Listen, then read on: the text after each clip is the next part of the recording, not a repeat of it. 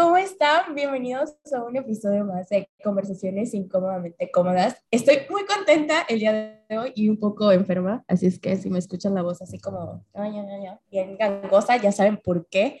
Pero hoy estoy muy contenta porque es un episodio especial. Habíamos tenido conversaciones incómodas dentro de esas dos temporadas, eh, donde realmente hacíamos preguntas entre comunidades entre hermanos donde nos atacábamos, nos calábamos del shock, no es cierto, pero sí hemos tenido estas conversaciones entre compañeros de iglesia y hoy tengo unos invitados que realmente son hermanos, también son hermanos, son amigos que han estado también haciendo preguntas incómodas acerca de lo que creemos, acerca de la iglesia, acerca de nuestra fe. Y hoy tengo el honor de tenerlos aquí. Pero antes de presentarlos, quiero darles la bienvenida nuevamente a un episodio más a mis amigos Eli y Julio. Eli y Julio, bienvenidos. Eh, Hola. Hola. ¿Cómo están? Y yo, nos destrozaron el oído a todos. perdón, perdón. Pero me gusta su emoción, amigos. Perdón, bienvenidos otra vez. Bienvenidos. Oiga, amigos, ¿cómo han estado? Muy bien. Muy, muy bien, gracias. Muy contentos de recibir a nuestros invitados y de recibir a la audiencia. Emocionados. nuevamente. Ya, ya, les conocen la voz y las carillas, entonces ya, ya han de tener miles de fans el Julio y la Eli por ahí. Miles de requests. Eh. Y pues bueno, también tengo a otro invitado que ya ha estado con nosotros en un episodio antes. Está por aquí Marcelo Victorio. Bienvenido Marcelo, gracias por acompañarnos. Eh, Hola, muchas gracias Carla. Eh, ¿Se graba también el video? Porque no me peiné. Ay, parte, tú estás guapo. ah, cara. Yo, yo, pensaba que nada más era el audio, por eso, por eso hasta ya ves que yo hablo con las manos también, ¿no? Pero bueno, muchas Muchas gracias por invitarme. Este, gracias este, a Eli Julio, a, a, Alex y este, a ti y a Lilian. Muchas gracias por, por estar aquí, estar presentes y pues compartir, compartir de, de lo que vivimos, de lo que hacemos en, en todo momento y contestar preguntas incómodamente cómodos. Eso, e, eso, eso, me gusta, ya. Ya te voy a decir, Carlita, ¿me invitas otra vez? Obvio que sí. O hacer las preguntas, porque también yo tengo preguntas. Tengo muchas Por preguntas. Favor. Sí, sí. Muchas gracias, muchas gracias. Aquí estamos contentos, contentos. Esta es tu casa, diría mi mamá. Aquí puedes venir cuando quieras. La, el Eli y el Julio nada más los invité una vez y se han quedado en todo. El Eli y el Julio son como la Chío la chía es otra que, nombres, no dejan de estar conmigo. Escuchen todos los episodios y son de él y Julio, okay. Chivo y yo. ya okay. le voy a cambiar el nombre, no te preocupes. y pues bueno, por cierto, Chío, si estás escuchando esto, te amamos. Y pues bueno, ahora sí les vamos a presentar a mis queridísimos amigos. De este lado de la pantalla, de mi lado izquierdo, derecho para algunos, no sé, está mi querida Lilian. Lili, bienvenida. Hola, muchas gracias. Aquí saludando a todos los que nos van a escuchar. Uh. Y ven. algo, algo chistoso de la Lilian y yo, que así como nos ven hermosas, preciosas, nos conocimos en un camp de, de teatro. es nuestro pasado oscuro. Bien locos oh. todos ellos. ¿Verdad que sí? Todos Pero estuvo personajes ahí. y pues bueno, eh, bienvenida Eli, muchísimas gracias por estar, muchas gracias por... Creo que Lilia es una de mis amigas con las que más he tenido conversaciones medias incómodas y de repente me pregunta cosas y yo, ah, no sé, déjalo pregunto. Y entre nosotras eso... se da un poquito más. Sí, sí, sí. Pero eh, estoy muy contenta que estés aquí, que te hayas dado la oportunidad de hacer estas preguntas, pero ahora con más invitados, más invitados. Y pues bueno, también tengo por aquí de mi pantalla a mi queridísimo Alex Trujillo. Bienvenido, Alex. Hola, Carlita. Eh, Qué gusto estar aquí con ustedes. Muchas gracias por la invitación. Muchísimas gracias, Alex, en serio. También Alex ha, ha sido uno de los que más ha estado presente y preguntando y hasta ahí hemos estado conversando. Y la neta estoy muy contenta porque cuando le dije, oye, ¿quieres ir? Sí, sí, sí. Y yo, esta es la actitud, compa. Hagámoslo, hagámoslo. No sabes, tenía muchas ganas de estar en tu proyecto y bueno, aquí estamos. Vamos a Le darle. dije, esta es la oportunidad de oro, esta es la oportunidad de oro, es ahora o nunca. Es ahora o nunca, es ahora o nunca. Ya lo teníamos que hacer. Oigan, sí, sí, sí, la verdad sí. Tenemos que tener esas conversaciones. Y pues bueno, a ti que nos estás escuchando decir, ¿y estos qué, qué, qué rollo? ¿Ahora qué se traen? ¿Qué, ¿Qué pasó? ¿Qué pasó ahí? Pues bueno, quiero decirles que mis queridísimos amigos, eh, ellos, eh, pues unos no creen en Dios, otros tienen preguntas acerca de la fe. Y creo que este era un espacio para abrirles el, ahora sí que un lugar a todas esas personas. Y creo que ellos eh, son como el portavoz de muchos de ustedes que a lo mejor dicen, es que ustedes dicen puras cosas bien raras, o ustedes me hablan de fe, de amor, de esperanza, pero nunca hemos tocado temas más a fondo como ellos me han estado preguntando y dije, pues de aquí nos agarramos amigos. Entonces, esta vez yo no tengo las preguntas, esta vez yo también voy a contestar estas preguntas incómodas. Ellos van a ser nuestros, pues sí, no sé, son entrevistadores, ¿verdad? Nuestros entrevistadores. ¿Sí se dice así? ¿O estoy inventando la palabra? Y sí, Sí. Real Academia Española, aquí estoy. La RAE. A ver, la RAE, lugar en el diccionario. critíquenme. Van a ser los preguntones de hoy. Ándale, exacto. Y pues bueno, vamos a empezar con nuestra primera pregunta. Por aquí, mi queridísima Lili. Péganos, péganos, danos cachetadas este día. Duro. No, no es cierto. No, yo vengo en son de paz. Esto va es tranquilo. Vamos a hacerlo tranquilos, compañeros. Este, pues eh, una de las preguntas que surgieron, pues fue también esta de, mm, ¿hay actitudes machistas o muy cerradas en la iglesia? Mm, ¿Todavía es algo que nuevas generaciones tratan de eliminar? Y bueno, con actitudes cerraditas o machistas, bueno, de las que siempre como que se han tenido, eh, acerca de la, la homofobia, el aborto, sexo, las vestimentas y las drogas en su comunidad. Todavía sigue habiendo este muro en esos temas o ustedes, estas nuevas generaciones, lo están tratando de cambiar. Ser más abiertos al respecto. Contesto yo. Sí, dale, adelante. sin miedo, Sí, sí. ¿Sí? sí. O- ok, este. sin miedo al éxito. eh, sin miedo al éxito. Una de las cosas que está pasando en la iglesia y en, las, eh, este, en cuestión de la fe es la apertura. Y creo que hay apertura en este momento para los temas de los que está comentando este, Lili, Lilian, acerca de, de cómo, se ha vivido muchas veces cerrado o se ha malinterpretado muchas cosas en la, escritura como tal, ¿no? Para poder entender esto, debemos de, de- darnos cuenta que sí, en estas generaciones estamos tratando de aperturar y sobre todo de respetar.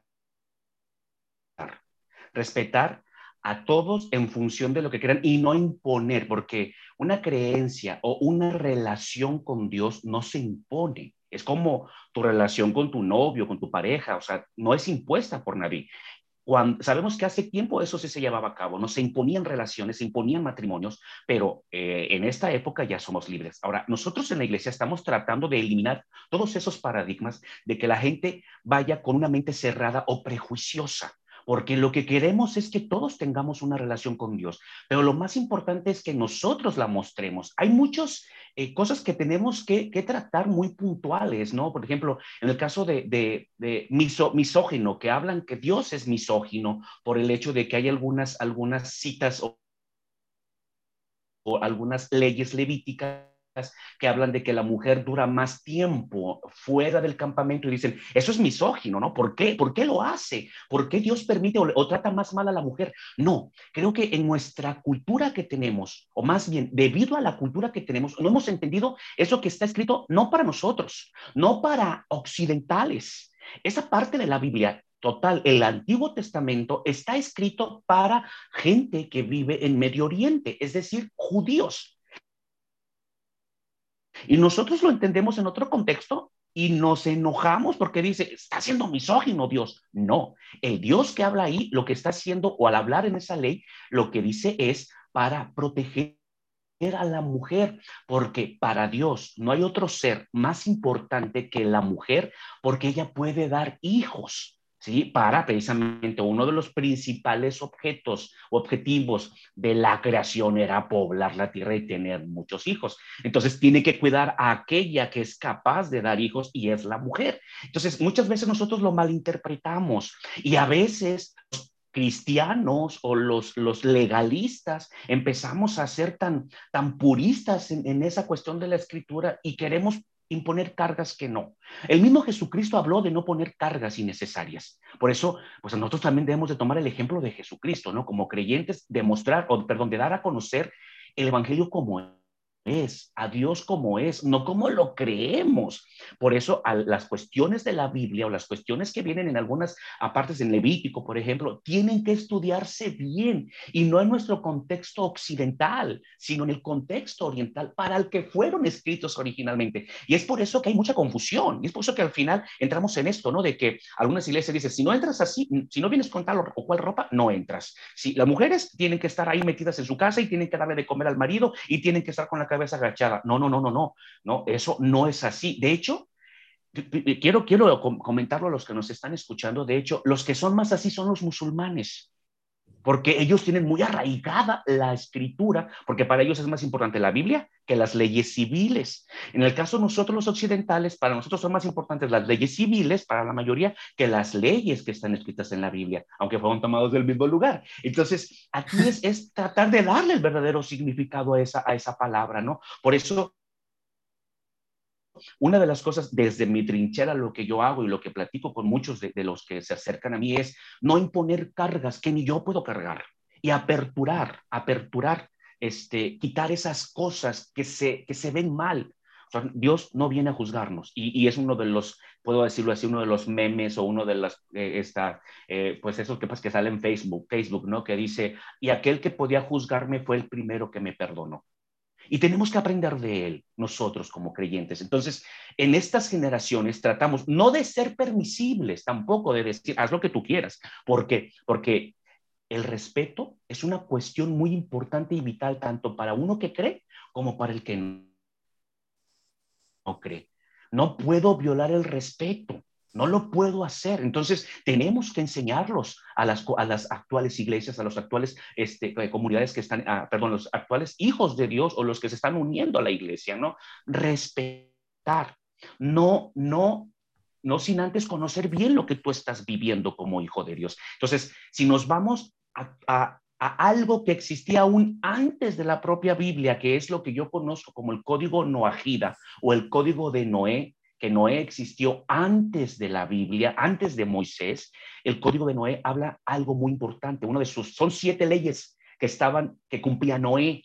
Y una de ellas, que es, digamos, la última de las leyes de Noé, es la justicia. Noé vivía bajo justicia porque decía, tenemos que ser justos con la creación, incluyendo animales. Entonces, a veces también tergiversamos mucho las conversaciones de, de, que, ay, mira, están cuidando más a los animalitos que a la institución del matrimonio. O sea, todas esas cuestiones son válidas que las hagamos como hijos de Dios, pero tampoco no podemos obligar que alguien haga lo que yo estoy haciendo. Es mucho más importante mostrar con tu vida, con hechos, ¿sí? Lo que estás viviendo.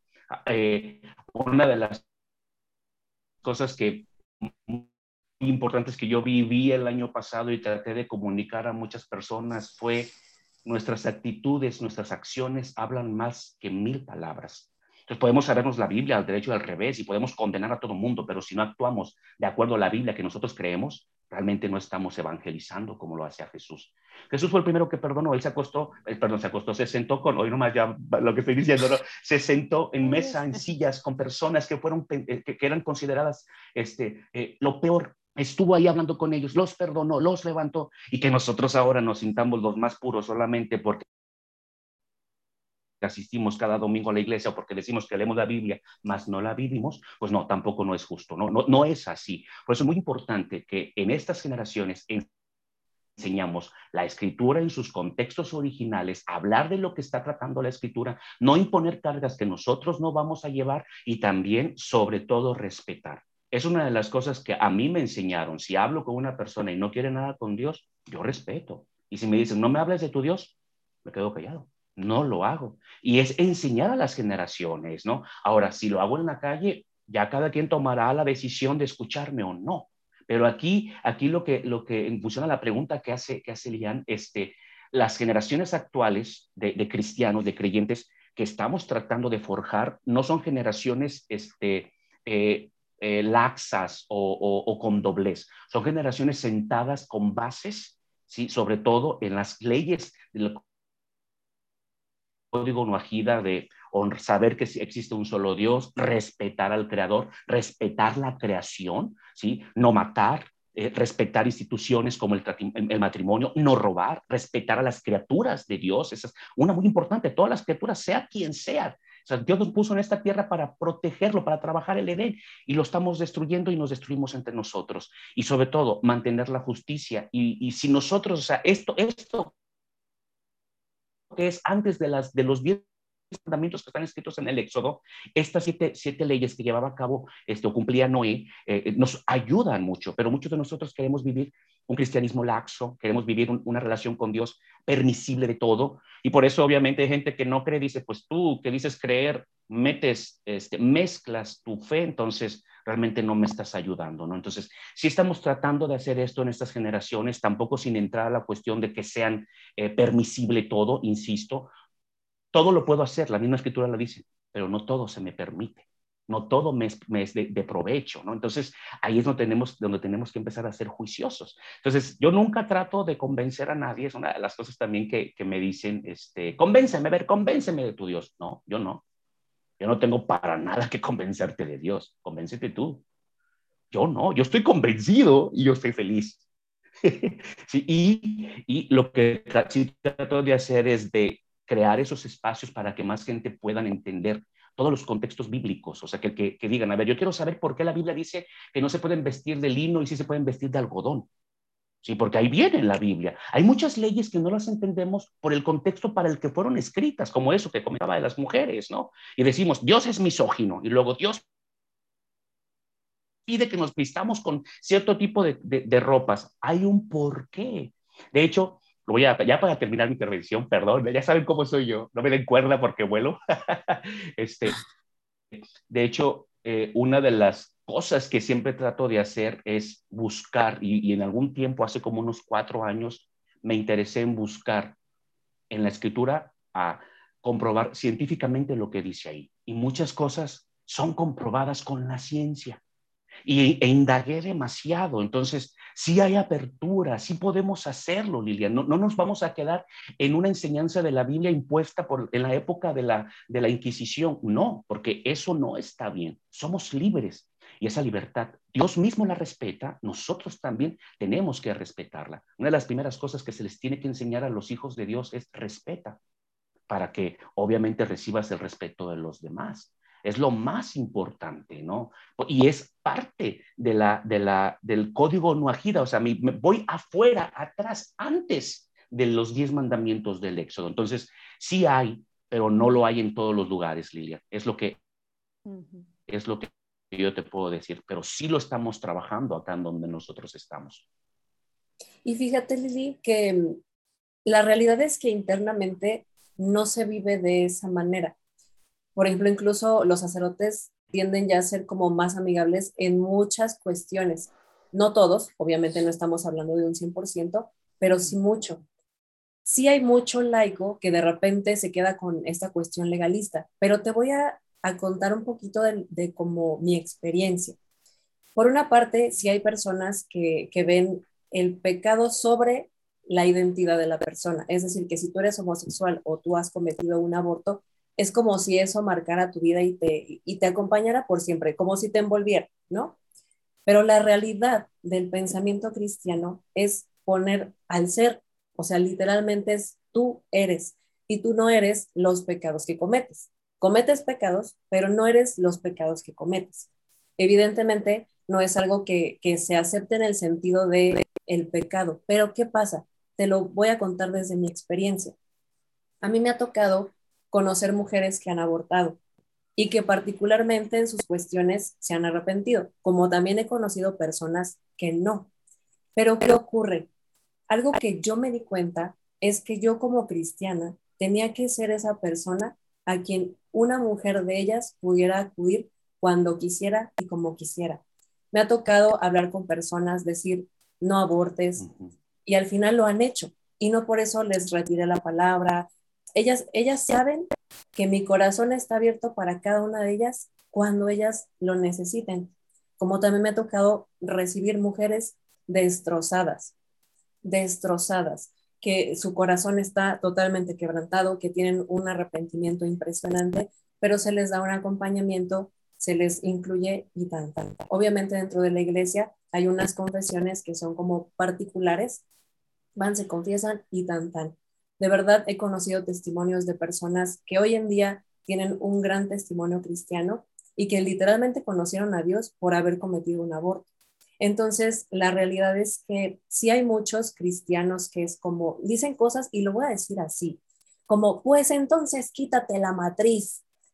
Santo Cristo. Y yo me he enfrentado a cristianos a decirles, pero qué tontería estás diciendo. O sea, ¿quién eres tú para decir a una persona que no conoce su corazón, que no conoce su vida, este tipo de cuestiones, cuando a lo mejor el día de mañana son bendecidas con hijos? También me ha tocado conocer gente que ha tenido abortos previos y que después forma una familia. Entonces, la realidad es que hay muchos tipos de personas. Esto te lo vas a encontrar afuera y adentro. Pero un verdadero cristiano, verdadero cristiano, obviamente va a entender esa cuestión de la decisión de la persona sin apartarlo y siempre teniendo el sentido de la misericordia. Entonces, cuando una persona se acerca necesitada, eso es lo que debe encontrar una persona que esté dispuesta. Lamentablemente no ocurre así en todos lados, ¿cierto? O sea, muchas veces lo primero que una persona puede encontrar es juicio, pero hay que discernir.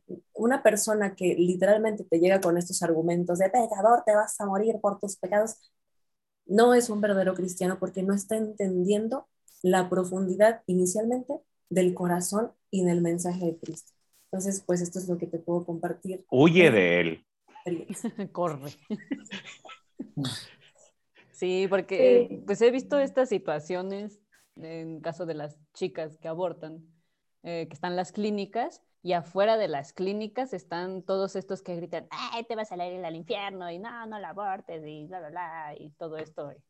Son, pues, ¿qué onda, no? Cálmate, no, no ataques de esa forma, no sé. Ten otro tipo de conversación, pero entonces estos serían como los falsos cristianos, por decirlo así. Sería como el legalismo, es que es, es un legalismo muy pesado, es, es, como decir, así se hace y así se tiene que hacer. O sea, es un paradigma, decía el maestro Marcelo, ¿no? O sea, son, eh, esa gente vive en un cuadrado, o sea, no ve más allá de lo que, de lo que les han enseñado. Y, por ejemplo, si, si su asesor o alguien con el que conviven más es un, es un sacerdote que es muy cuadrado, eh, pues las cosas son así. Entonces, y no se, no se deja ver la enseñanza real de Jesús, que como bien decía el maestro, ¿no? Eh, él se sentaba a lo mejor con una mujer que hubiera abortado, él se hubiera sentado con ella. ¿Por qué lo hiciste? ¿Cuáles eran tus razones? Cuéntame, quiero saber, quiero ver qué hay en tu corazón, porque Jesús dice que ve el corazón, dice, yo veo el corazón, ¿no? La, la intención real. La gente, esta gente, está bien orar, ¿no? Pararte afuera, a lo mejor, yo los he visto, digo, ok, te pones afuera, te pones a orar por estas mujeres, por la decisión que van a tomar, y pues no sé, que en el último momento vean algo, sientan el corazón de su hijo o algo y no lo hagan al final, ¿no? Pero ya ponerte afuera a gritar pecadoras y eso, yo creo que eso no está bien porque eh, es más bien ponerte a platicar con ellas, ¿no? Existen instituciones como BIFAC, ¿no? Que, que les ayudan a estas, que, o sea, este, no lo quieres, tú no te lo quieres quedar, no lo podemos quedar nosotros, no lo mates, este, y, lo podemos dar en adopción o alguien. Hay muchas personas que, que, llegan a los 40, 50 deseando tener un hijo y, no lo pudieron tener por, alguna, por algún motivo, y estas instituciones se lo dan a, a este tipo de gente que, lo, que le dan amor, que le dan mucho amor, ¿no? Y al final, esta chica, como bien decía mi esposa, a lo mejor después tiene más hijos, ¿no? Y a lo mejor en un futuro se encuentra con que su hijo, no sé, se volvió famoso o se volvió un científico bien importante, o no sabemos, ¿no? La, la vida es, un, es, un, es, una pintura de matices impresionantes, o sea, eh, Dios, yo siempre le decía a mi esposa, Dios es un gran artista, entonces todo está acomodado de tal manera que va embonando perfectamente bien. Entonces, yo creo que esa parte de ir y, y, y fal, faltar al respeto o no, no permitir este, este acercamiento a yo como cristiano, poderte más bien dar calor, darte más bien un abrazo, un consejo, un aquí estoy, si quieres platicar, cuéntame, ¿por, por qué? O sea, ¿por qué lo estás haciendo? Cuéntame, o sea, yo quiero escucharte, ¿cuál es? No, pues no lo quiero tener, o, o no, pues es que me está pasando esto en mi casa, es que mis papás me van a hacer esto, es que, no sé, incluso me violó este tipo, o sea, no, no sé, no se pregunta y en vez de preguntar es como simplemente ir a atacar eh, el pecado, ¿no? En vez de saber cómo está la persona. Okay. Sí, yo creo que igual, yo tengo dos, dos testimonios de esos que me pasó a mí. El primero fue una cosa que dijo Marcelo acerca de las vestimentas. Yo soy muy escandalosa para vestir.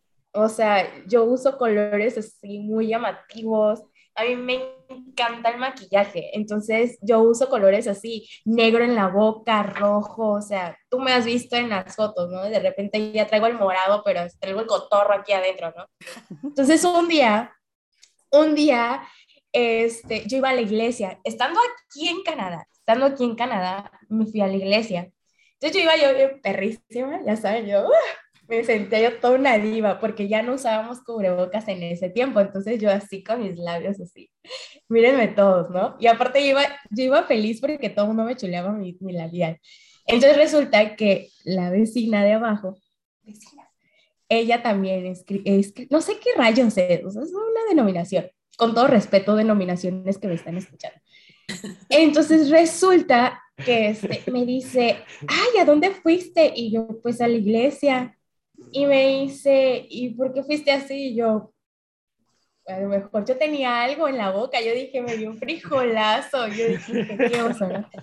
Y le dije, no, pues ¿por qué? Y me dice, pues es que las mujeres debemos ir con la cara lavada. Y yo, o sea, ¿cómo? Y sí, o sea, es que yo, o sea, tenemos que ir con la cara lavada, con las faldas hasta la rodilla, así súper cubiertas, y yo así de, ay, amiga.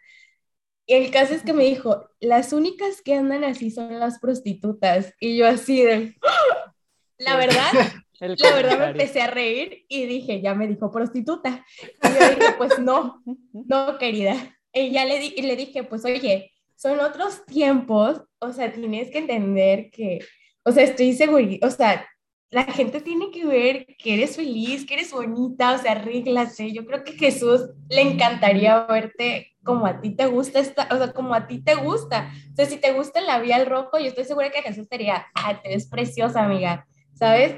Entonces, por este tipo de cosas, muchas veces las mujeres se alejan porque creen que el venir a la iglesia es ponerse una falda larga, eh, Igual una vez me tocó que no me dejaron subir a leer el salmo.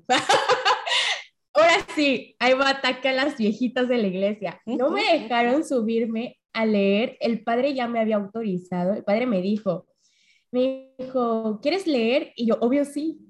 Y yo, claro que sí, padre. Y una viejita me dijo, no, porque no traes falda. Y yo así de, pero vengo vestida, ¿sabes? O sea, no, no iba mal vestida. Y me dijo, no, no, no, las mujeres cuando se tienen que, tienen que subir a leer, tienen que traer falda larga. Y yo, no, hombre, pues me agarré con la viejita, ¿verdad? Y ya el padre me escuchó y le dije, es que no me dejas subir esta señora. Le dije, es que no, dice, sí, yo, yo estaba bien enojada, la verdad sí estaba muy enojada. Y, y, el padre, y el padre así de, no, pues es que son otros tiempos, déjala subir. No, padre, es que trae falda. Pues el caso es que no me dejaron subir a leer el, el, pues ahí porque el no traía falda. Entonces, amigas, si me están escuchando, señoras viejitas de la iglesia, no sean manchadas. O sea, son otros tiempos. O sea, son otros tiempos, con todo respeto, son otros tiempos, son los 21, o sea, y ya las mujeres, ya, una quiere ser fresa en la iglesia, una quiere verse guapa en la iglesia, no nada más en los antros, también quiere uno llegar a buscar a la iglesia, ¿no es cierto? Pero sí, uno quiere andar guapa en la iglesia, amigos. Y ahí les va otra. Tengo una prima, saludos prima, que es súper... ¿La que más son? Sí, no, de una vez, amigos, si vamos a hablar las cosas, cállense bien fuerte. Voy a Agárrense. Cállense fuerte. Resulta que mi prima es súper pañuelo verde. Pañuelo verde, pañuelo verde, pañuelo verde. Y digo, yo respeto las decisiones de las mujeres, en serio, las amo. Eh, siempre he estado abierta a escucharlas, siempre he estado abierta como a estar en este proceso de la decisión de las mujeres. Creo que como iglesia, bien lo decía Eli, tenemos que tener las puertas abiertas porque esas mujeres en esos momentos es cuando más se sienten solas. No sabes por qué están decidiendo abortar, no sabes si la violaron, no sabes si realmente no tiene los recursos para sustentar a un niño, no sabe si le han cerrado las puertas de todos lados de de su casa, no sabe si las corrieron, tú no sabes lo que pasa en esas mujeres, ni antes ni después del aborto. Entonces, yo me acuerdo que mi prima se puso el pañuelo verde y empezó a decirle a las mujeres que ya saben, ¿no? Que, que, el infierno y que no sé qué. Y yo, la neta, yo andaba con el Rusia atravesado y estábamos en la iglesia. Y resulta que sal, ah, venían de hacer una oración a la Virgen y no sé qué, y no sé qué, y voltean y se me quedan viendo y me dicen, porque también traigo tatuajes, y me dicen, me dicen, justamente orábamos por ti. Y yo así, bueno, pues muchas gracias, ¿verdad? Qué amables. Sí, pues estábamos hablando por todas las personas que han pecado. Una, por unas personas que han pecado, por las personas que tienen tatuajes y por las personas que, están abortando, porque son pecadoras todas. Y a mí parece que el diablo me picó la cola, ¿verdad? Y que le empecé yo a decir, le dije, a ver, a ver, querida, le dije, tiene más cola que te pisen tú que todas las personas que me acabas de nombrar. Le dije, primero tienes, diría la Biblia, fíjate la tierrita que tienes en el ojo, el, digo, la cosita esa que tienes en el ojo antes de que empieces a criticar a las mujeres. Le dije, me estás hablando de amor, le dije, me estás hablando de amor, de paz, de lo que quieras, y la primera que está levantando la bandera de guerra eres tú. Y me dice, pero ¿por qué yo? Que no sé qué. Y le dije, le estás levantando la guerra a todas esas mujeres, a todas las personas con tatuajes, a todas las personas que han abortado, a las personas que han pecado. O sea, Jesús fue por los primeros que fue a rescatar, fueron las personas pecadoras, fue por la prostituta. Le dije, y son las primeras personas a las que le estás aventando la piedra. Le dije, no puede ser que me hables de amor y de un Dios que ama y que perdona cuando tú eres una basura de persona. Y así se lo dije. El caso es que nos empezamos a gritonear adentro de la iglesia. El padre tuvo que salir a callarnos y, el, y la neta, o sea, le hice mal, pero yo también andaba muy encabronada. O sea, la neta estaba yo muy enojada y le dije, no me, me dice, es que tú estás en una comunidad que nada más quiere la light. Y le dije, no se trata de ser lights, no se trata de ser permisivos, se trata de amor. Y si hablas de amor, es aceptar a las personas con todo lo que tienen. Entonces, ya también voy a acabar yo, porque ahí vi que Marcelo alzó la mano desde que empecé a hablar. Pero creo que respondiendo todas las preguntas es, como hay que ser, hay que ver las cosas con amor, con respeto. A lo mejor las personas no creen en lo mismo que yo, pero respeto y las amo. Y no importa si creen, si abortan, si son, si no son. Al final de cuentas, Jesús los ama y Jesús los perdona y yo tengo que amarlos, tengo que perdonarlos y tienen que ser mis amigos. O sea, no, no, no, no, aquí está la prueba. Estas dos personas que están aquí son mis amigos y hemos tenido conversaciones increíbles y no porque ellos no crean lo mismo que yo, o sea, es como, ay, te odio, ay, te odio. Ya nos hubiéramos bloqueado desde hace un rato. Ándale. o sea, no. Entonces, pues bueno, Marcelo, dale antes de que me vuelvan a banear de Facebook. No, no es cierto. no, no, no, no, no, no, gracias, gracias, Carlita. Muy rápido, muy rápido. La iglesia. en relación a la que comentabas hace un momento sobre, sobre la vestimenta, la vestimenta que debe de tener la mujer cuando vaya a la iglesia, ¿no? Eh, primero, primero, si soy tal cual como dice la escritura, las mujeres tienen prohibido entrar a la iglesia. No puede entrar ninguna mujer. Mm. Ninguna, perdón, pero de acuerdo como dice la escritura, no puede entrar. Entonces, ¿por qué entran? ¿Sí? Ahí es donde se contradicen en lo que creen. De acuerdo al Concilio Ecuménico de Vaticano II, a partir de 1968, la misa se empezó a dar de frente al pueblo. Antes era de, manera, de manera inversa, o sea, el sacerdote daba la, la, espalda al altar. Digo, perdón, la espalda al, al, pueblo, todo se fijaba al altar. Entonces, ha habido cambios, sí los ha habido. La iglesia ha fomentado desde sus estructuras más altas el cambio. Uno, desde mi punto de vista, de los papas que más ha fomentado el cambio en la Iglesia Católica ha sido Juan 23. Dios bendiga a Angelo Roncalli en su tumba, porque él fue el de los primeros iniciadores del Concilio Ecuménico y lo terminó Juan Pablo II, bueno, no Juan Pablo II, lo terminó Carlos o Carol estuvo dentro del el concilio, que después terminó siendo papa en 1974, ¿no? 78, perdón. O sea, 10 años después. Entonces, si nos vamos de acuerdo a lo que dice la Biblia tajante, Hermanas, ninguna mujer puede entrar a la misa. Ninguna, ninguna. Y aún así entran. Entonces, no quieras tomar solamente la parte que te, que que te conviene. Invitación y ahora sí, conversación cómodamente incómoda. Lean, estudien si quieren atacar a la propia iglesia. Yo lo que siempre le digo a la gente de la iglesia, ¿quieres atacarme con la, con la escritura? Estudia la escritura. A mí no me vengas con lo que tú crees. A mí no me vengas con lo que tú sientes y que ya se te apareció un ángel y que te digo, abuela en calzones. Eso no existe. Esas son tus ideas. Vete de acuerdo a lo que viene en la escritura. ¿Sí? Entonces, si nos vamos a eso, las mujeres no pueden entrar y están entrando. Entonces, insisto, podemos, ponemos cargas que ni nosotros mismos podemos cargar. Muchas veces yo lo único que hago es voltearme y seguir, ¿no? Para la gente que hace eso. Porque, como dice este Carlita, también me entra lo victorio y, y, y, me puedo enojar y mejor continúo. Y, me dice, me dice a veces, Vane, ¿no? Es que tú si tienes la respuesta y dices, ¿sabes en dónde está escrito en el concilio? ¿Sabes quién lo dice? Claro, le digo, porque me documento. Yo no vivo de, lo, de oídas. Yo no vivo de lo que dice el merolico que está aquí en la esquina y habla de Cristo. No. Sí, cuando en su momento fui muy criticado yo, y lo voy a, lo voy a hablar aquí, en las, en las marchas que hacían acá en México, aquí en mi estado, cuando las marchas eh, eh, en, contra del aborto, ¿sí?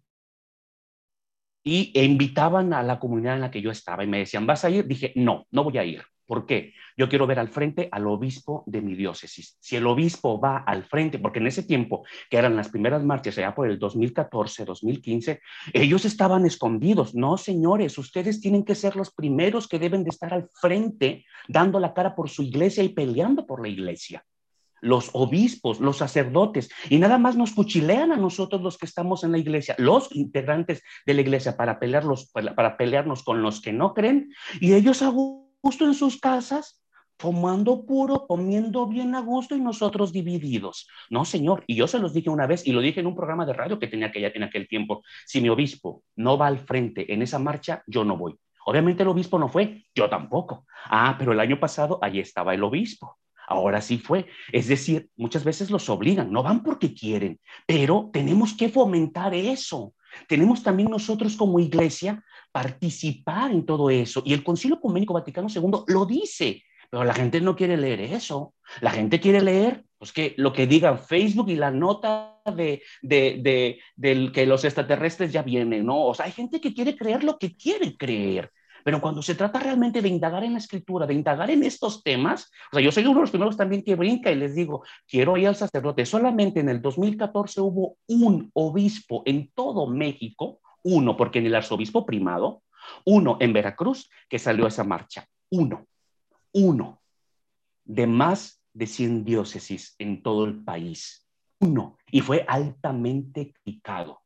Pero ¿saben qué? Yo dije en ese momento, mis respetos para ese señor. Tuvo el valor de ir él al frente y no nada más pelear, dejar pelear sola a la gente. Entonces, muchas veces esas personas, esas mujeres como las que atacaron a Carlita, son pululan, o sea, se reproducen como las bacterias. Eso sí lo aprenden. Pero ¿por qué no aprenden lo que realmente dice la escritura y hacen que otros ofendan a Dios por nuestra culpa? ¿Sí? Entonces, por eso las palabras y nuestras actitudes dicen más, mucho más, perdón, nuestras actitudes dicen mucho más que, que las mil palabras que podamos contar.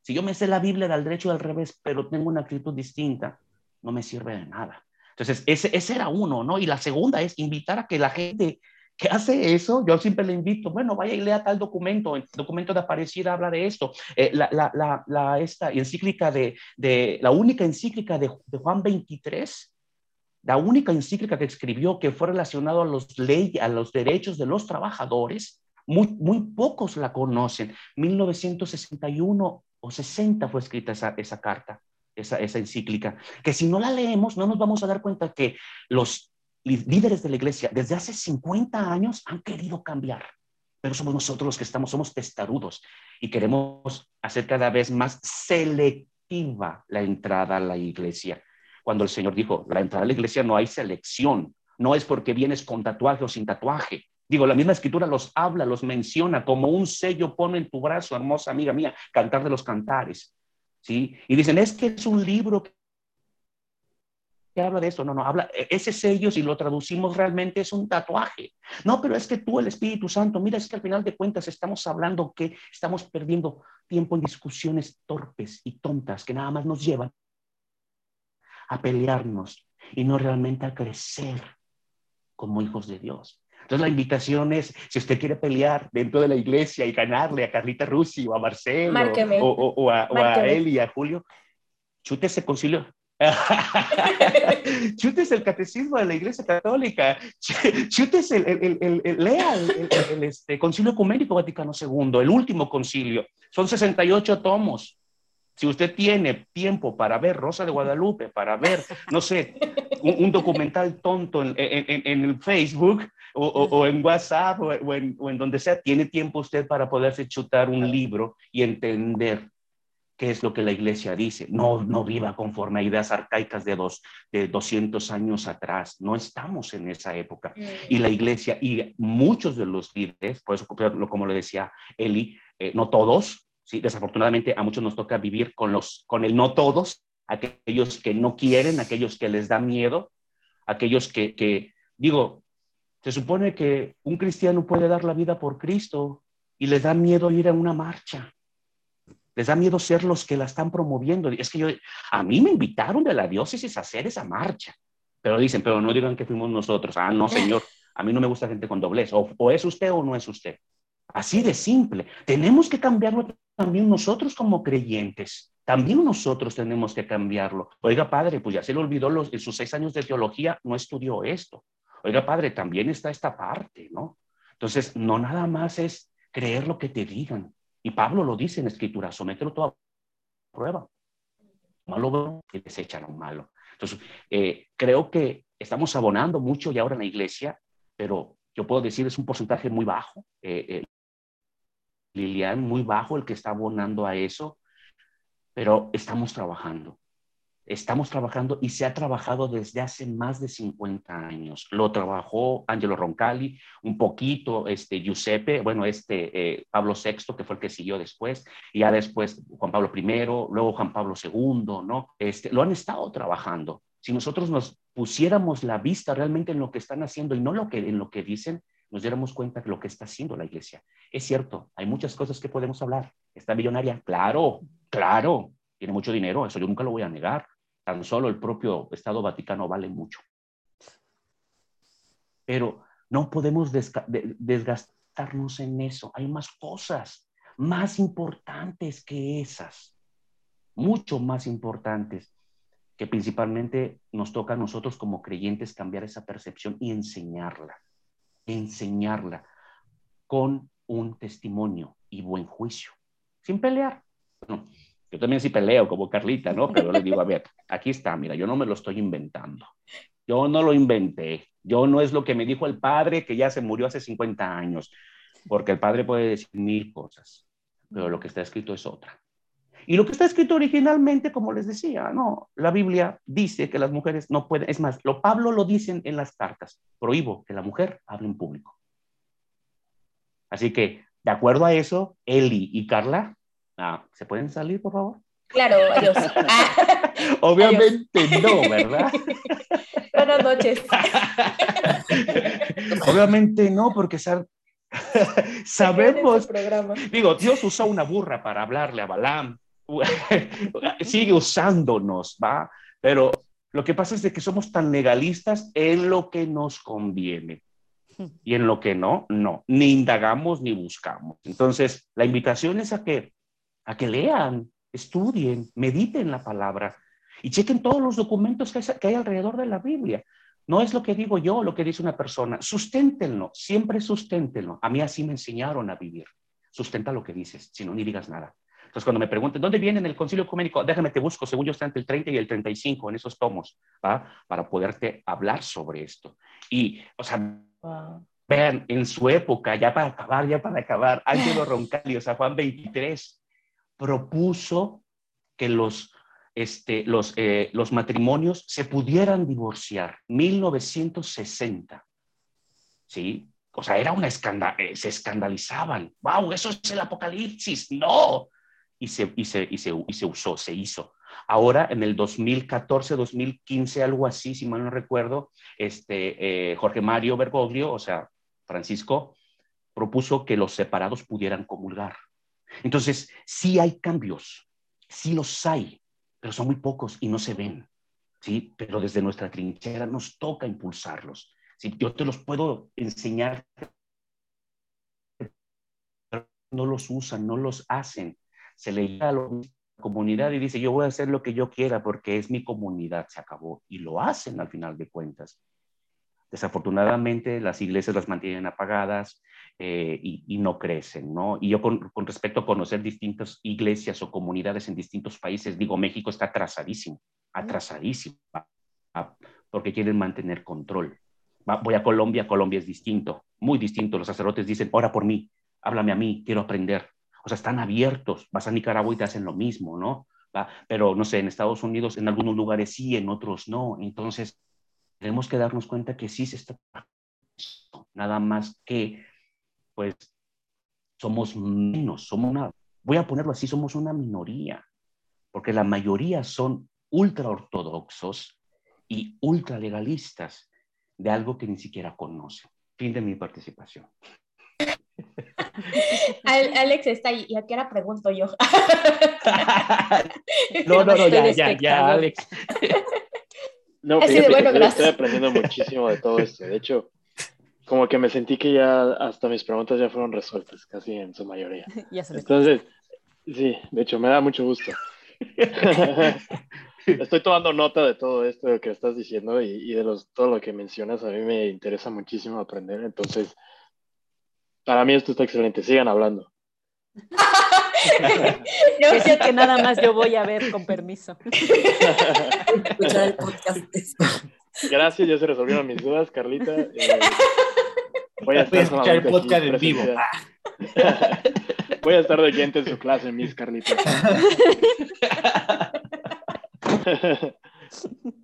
No, Alex, no sé si quieres hacer una pregunta, a lo mejor las que está aquí, o otras que te haya, te haya surgido. No, fíjate que más bien me gustaría compartir como mi, mi testimonio de lo que de lo que ahora, bueno, ya resolvieron, pero ¿por qué surgieron estas dudas, no? Entonces, mira, yo estudié en una escuela marista que pertenece a, los católicos. Toda mi vida, estuve desde que era un niño. O sea, estuve 13 años ahí y empecé a notar, conforme yo crecía, empezaba a notar diferentes como incoherencias dentro de la iglesia. Eh, que ellos como querían como decirnos que era su, su versión de la iglesia católica, ¿no? Entonces, en ese momento yo empecé a dudar porque yo necesitaba ayuda para continuar mis estudios, necesitaba apoyo como económico a veces para pedir becas y todo esto, pero no lo recibía. Y yo decía, pero ¿por qué si son maristas? ¿Por qué si hablan de Dios? ¿Por qué si tienen tanto dinero? ¿Por qué yo necesito este apoyo y no me lo pueden dar? ¿Por qué tengo que cumplir exactamente con lo que ustedes están solicitándome que sea, ¿no? Cuando crezco me doy cuenta que esta escuela realmente solo era una, un negocio que, pues donde las familias ricas llevaban a sus hijos para que convivieran con otros ricos y se hicieran como estos lazos de estas comunidades para que crezcan, para que tengan estas conexiones de networking, ya sabes. Y yo no, yo no pertenecía a ese mundo, entonces yo era el rechazado, entonces, este, bueno, de cierta manera el rechazado porque pues tenía que pedir becas, tenía que hacer horas beca, tenía que, no tenía temas de conversación, yo, o sea, era como un choque cultural y era como un choque también de, económico, social. Entonces yo no entendía toda esta parte, ¿no? Y en, en ahora eh, crezco y, veo desde otra perspectiva y obviamente perdí el interés totalmente en la religión porque para mí se me hacía un negocio.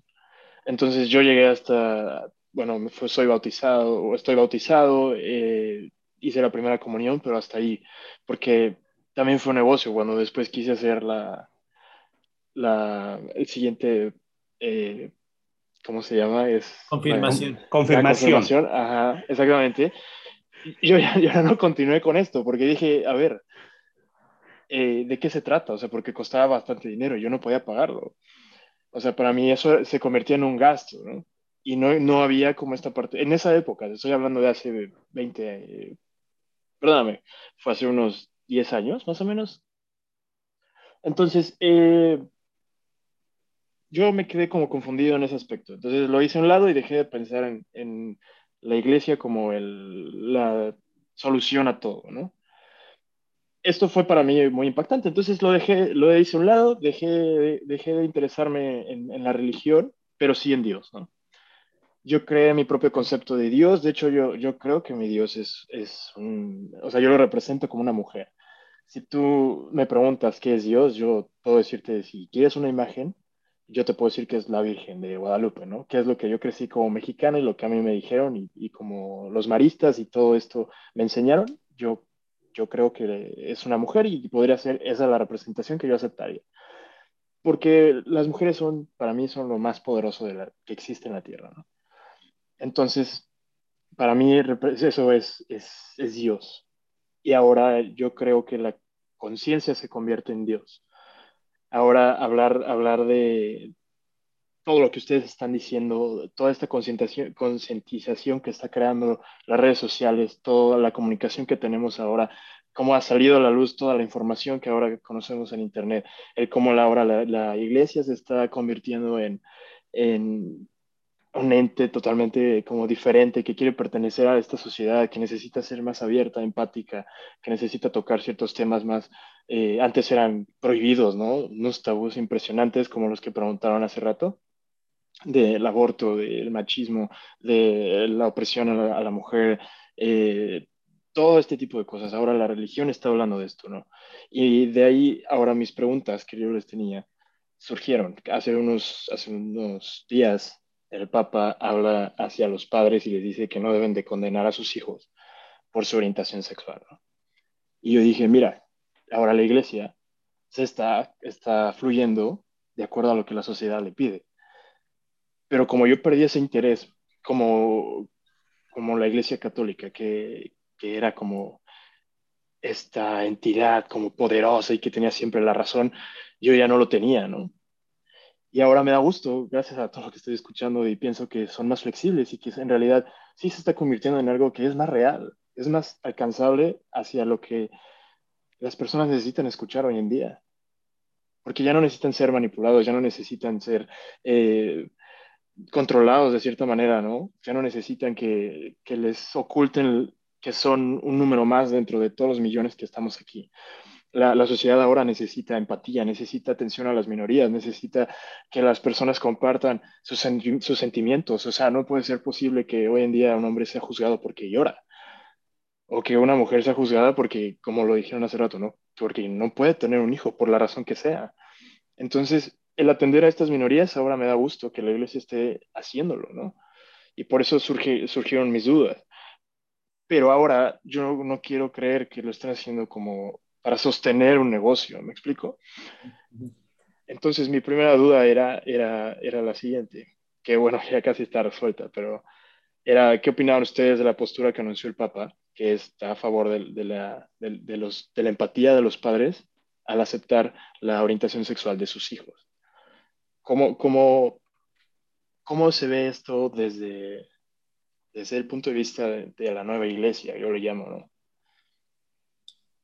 Lo, que pasa mm, es, ahí era lo mismo que, comenzamos hablando en la cuestión del amor, la caridad, y, lo dice bien el Papa, ¿no? O sea, incluso el catecismo de la Iglesia Católica, en uno de los puntos, ahorita no me acuerdo bien cuál era, pero viene en el Yucat, que es el catecismo para los jóvenes, que habla precisamente de esa situación de recibirlos, de atenderlos, de abrazarlos. Eh, en la comunidad donde yo comencé, eh, me acuerdo que estábamos justo en la calle de la, zona rosa de México, donde, en, Génova, donde pues es bien sabido que, que, pues es, o sea, la mayoría de la gente que atiende ahí pues son homosexuales, ¿no? Eh, y muchos de estos, de estos jóvenes llegaban a entrar, incluso hasta travestis, de todo, llegaron a entrar ahí porque escuchaban y encontraban un lugar eh, donde se sentían como aceptados, donde no se les rechazaba cuando veían que eran amanerados o que iban vestidos de mujer, ciertamente, sino que se les aceptaba. Eh, y eso, eso es lo que no es no es que la iglesia eh, no, vea, no vea eso, porque ciertamente se va y, que la gente no es que quiera hacerlo hoy como una cuestión de, pues para sostener el negocio, no, sino que la iglesia y muchas personas nos estamos dando cuenta y se están dando cuenta que está faltando esa caridad, eso real, poner realmente, como decía el maestro Marcelo, en práctica cada una de las palabras que vienen en la Biblia. Y, el Papa lo resalta muy bien. El Papa dice, ten, acéptenlos, ámenlos, cobíjenlos en el seno de la familia, porque ¿qué hace, qué hace una familia católica al escucharlo primero, eh, mamá, papá, soy gay? Lo primero, no, yo no quiero fotos en mi casa, no, que, o sea, y, y, por lo regular casi siempre son miedos de la familia misma, o sea, eh, tú no sabes cómo se siente tu hijo al tener que aceptar esa, esa, eh, pues esa atracción hacia un mismo sexo muchos padres, en vez de sentarse a, platicar con ellos, ver qué está pasando, eh, en altas esferas, esferas de dinero, pues eh, eh, si bien les va, pues los mandan a un retiro espiritual, ¿no? a los que no, pues electroshocks, ¿no? O sea, porque es real, o sea, desgraciadamente es real. y por otra parte, hay los que incluso los someten, no, pues vuélvete sacerdote para que, para que pues se te quite eso. Esa es una cuestión también bien delicada, porque incluso eh, es algo por lo cual Benedicto desarrolló su, eh, este, este documental o este, este ah, más bien, eh, también es escrito en su momento, que hablaba acerca de las manzanas podridas, ¿no? De todos los, los abusos y esas cosas, que también es otro tema muy delicado, pero que muchos de estos se daban también por la falta de vocación de las personas que entraban ahí, porque no había un amor realmente a lo que querían hacer, sino había eh, esa, esa eh, intentar ahogar un sentimiento, una emoción o algo que no estaba resuelto, como volviéndote sacerdote, lo cual pues no era, no es la mejor.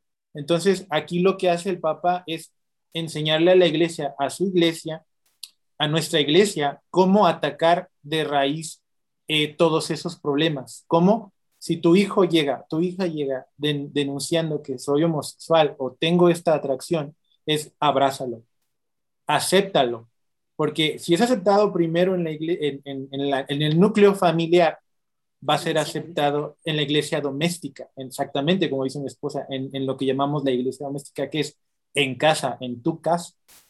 Eh, hablando del otro tema, como decías, eh, a mí me tocó una vez ir a una eh, conferencia de Esteban Arce. En, pues imagino, no sé si estuviste en ese, pero en el que estaba en la del Valle, en el Colegio México. allí iba a estar este, este señor, ya dije nombres, pero, pero iba a estar este señor. Eh, todos se llaman igual. solo, cambia el estado o la ciudad donde están. Bueno, este, este, este, señor, pues obviamente iba a hablar de su testimonio y del famoso, este, del famosísimo, eh, pero es normal, ya sabes que estuvo en el Matutino Express allí en su programa y todo, es normal. Eh, entonces el señor iba a hablar de esto eh, y, a todos los alumnos de, no me acuerdo qué semestre les habían dicho que si se iban, que si se iban del evento, ah, porque era para tener lleno el, el auditorio, les habían dicho que si se iban, los iban a reprobar de alguna materia. No sé cuál materia sea, pero era una materia que daba un... Eh, creo que sí, ¿no? Yo me fui a un extra de religión. o sea, imagínate. Entonces, eh, es la cuestión de no, de no dar la religión con amor, ¿no? O sea, de no enseñar ah. es con amor, con caridad. A mí me lo enseñaron con miedo. Exacto. Y es algo que pasa, desgraciadamente, en estas escuelas. Eh, pasa, pasa mucho. Y yo escuché decir a uno de los jóvenes, dice, pues ya no me importa que me, que me reprueben. Dice, yo tengo, literal, yo tengo peda en la tarde y yo ya me... Agarraron y salieron como 10 chavillos, ¿no? Eh, obviamente, pues como tú bien dices, es otro estrato social, sí, eh, desgraciadamente, pues mucha de la gente que va ahí, pues no, eh, pues es, pertenece a otro estrato social, pero yendo hacia esta parte, sí tienden como a no, a no enseñar ese amor, porque si, como bien dice el maestro, tuvieran otro enfoque de lo que están enseñando, yo te aseguro que muchos de ahí, porque muchos de los que hoy están en la televisión, en radio, estudiaron en colegios maristas, ¿no? Eh, tú puedes ver a un, eh, eh, a este chavo que hace el podcast, un agüero que dice que repite la palabra intrínseco muchas veces, estuvo en un colegio marista, o sea, estos chavos que, que, de, que de plano, o sea, reniegan y reniegan de la iglesia y se expresan mal y se burlan y todo esto, ¿no? y es por, por, por eso que te pasó a ti, o sea, tú, hasta donde yo puedo ver, no tienes un resentimiento a, tú ya tienes como esa parte como que ya la dejaste, pero yo sí, hay un resentimiento ahí porque incluso la universidad y todo eso, ¿no? Y justamente lo que dices es, cierto, porque ah, hace rato mencionaban, lo que tienes que hacer es investigar antes de tomar una decisión y para que te salgas del cuadrado que, que, dijiste, ¿no? Entonces yo, yo, me di cuenta que esta información estaba obsoleta, entonces yo no puedo creer en algo que, que está escrito hace tanto tiempo, o sea, aunque esté bien, tienes que, o sea, sí, efectivamente tienes que moldearlo para, la, para las nuevas generaciones. Y, y si ellos están posicionados en, en, las altas sociedades, entonces todo México, que ellos nos dan empleos a nosotros, debería de verse beneficiado y no es así. Entonces no están como todavía aterrizando bien esa idea y saliéndose de la parte del negocio para que realmente se enfoquen en lo que, en lo que Dios dice, ¿no? El amor, en la, armonía, el crear estas sociedades empáticas, el crear todo esto que se necesita hoy en día, ¿no? Sí, y en conclusión, rápido, para cerrar mi comentario, eh, en conclusión es, es que en esas esferas o en esa parte, en esas escuelas, mucho siguen en el cuadrado, siguen adentro y siguen en ese paradigma. Eh, entonces, como salir de él o aventurarse a salir de él implica a veces un rechazo, implica a veces, eh, lo hemos platicado mi esposa y yo algunas veces, eh, ser echado a la periferia incluso, de, incluso no, no solo del círculo social, sino de la misma, en este caso, la institución que era tu escuela. O sea, como tú dices, yo me sentía rechazado, yo no me sentía parte de, yo no me sentía abrazado, me sentía excluido. Y esa es la cuestión. Cuando falta amor, hay exclusión. A mí me, antes de pasarle el micrófono a Marcelo, eh, yo lo quiero llevar más como al servicio, al servicio dentro de la iglesia, porque también creo que es una parte importante. A mí me tocó una vez que una persona eh, me dijo, se me acercó y me dijo, pero como que estaba muy nervioso, tenía mucho miedo, yo no sé. Y yo siempre he sido como, ¿cómo estás, copa? ¿Sabes? Entonces, yo siempre he sido como muy abierta y yo le decía, pero ¿por qué tienes? Tú no eres así, o sea, ¿qué te pasó? Me dice, es que tengo algo que decirte, pero no sé cómo lo vayas a tomar. Y yo así de... Y yo la neta, yo también soy como que me huelo las cosas. Entonces yo le dije, pues dímelo, pero pues dentro de mí yo decía, este vato es gay, así. Y él me decía, no, no, no, es que te vas a espantar o no, no quiero que nuestra amistad cambie, no quiero que nada. Y le dije, ah, ya, dímelo. Y me dijo, no, pues es que soy gay. Y yo, ah, ya sabía. Y le dije, pero X. Y me dice, pero mm, no me vas a correr de la iglesia, no vas a decir nada. Y yo, pues no, o sea, o sea, es como que ya estamos en los 2000, amigos. O sea, ya todo mundo ya debería de haber salido del closet. O sea, los que no han salido es porque ya no hay nada que hacer, ¿saben? Entonces yo le dije, ya hasta te habías tardado en decírmelo porque yo ya sospechaba. Y me dice, no, no sé qué. Y así quedó. Yo nunca fui como para, yo nunca he dicho quién es, no voy a decir su nombre ni nada. O sea, él solito es como que da la apertura a decirlo, ¿no? Entonces, yo me acuerdo que una vez estábamos en una clase de conexión, es conexión, nosotros le llamamos como a un grupo, a una reunión donde tenemos en cafés, en el cine, en donde sea, y estábamos compartiendo ahí. Se los juro que la manera en que él sirve es diferente a la que la, la mayoría de los que estamos libres de cualquier, entre comillas, culpa, sirve porque creo que él entiende hasta cierto, hasta cierto punto lo que es el rechazo, lo que es que no te amen, lo que es que te critiquen o que te hagan hacia un lado, o sea, y la manera en que él abraza y en la manera en que él entiende a las personas, súper diferente. O sea, yo he aprendido mucho gracias a él y creo que muchas veces ellos sirven mejor que uno porque entienden como todo esto que nosotros estamos haciendo a un lado. Entonces, creo que aquí no es lo mismo que pasa con el aborto o con cualquier otro tipo de tema, es como abrirles las puertas y no, tú no vas a servir porque eres gay, o tú no vas a servir porque eres lesbiana,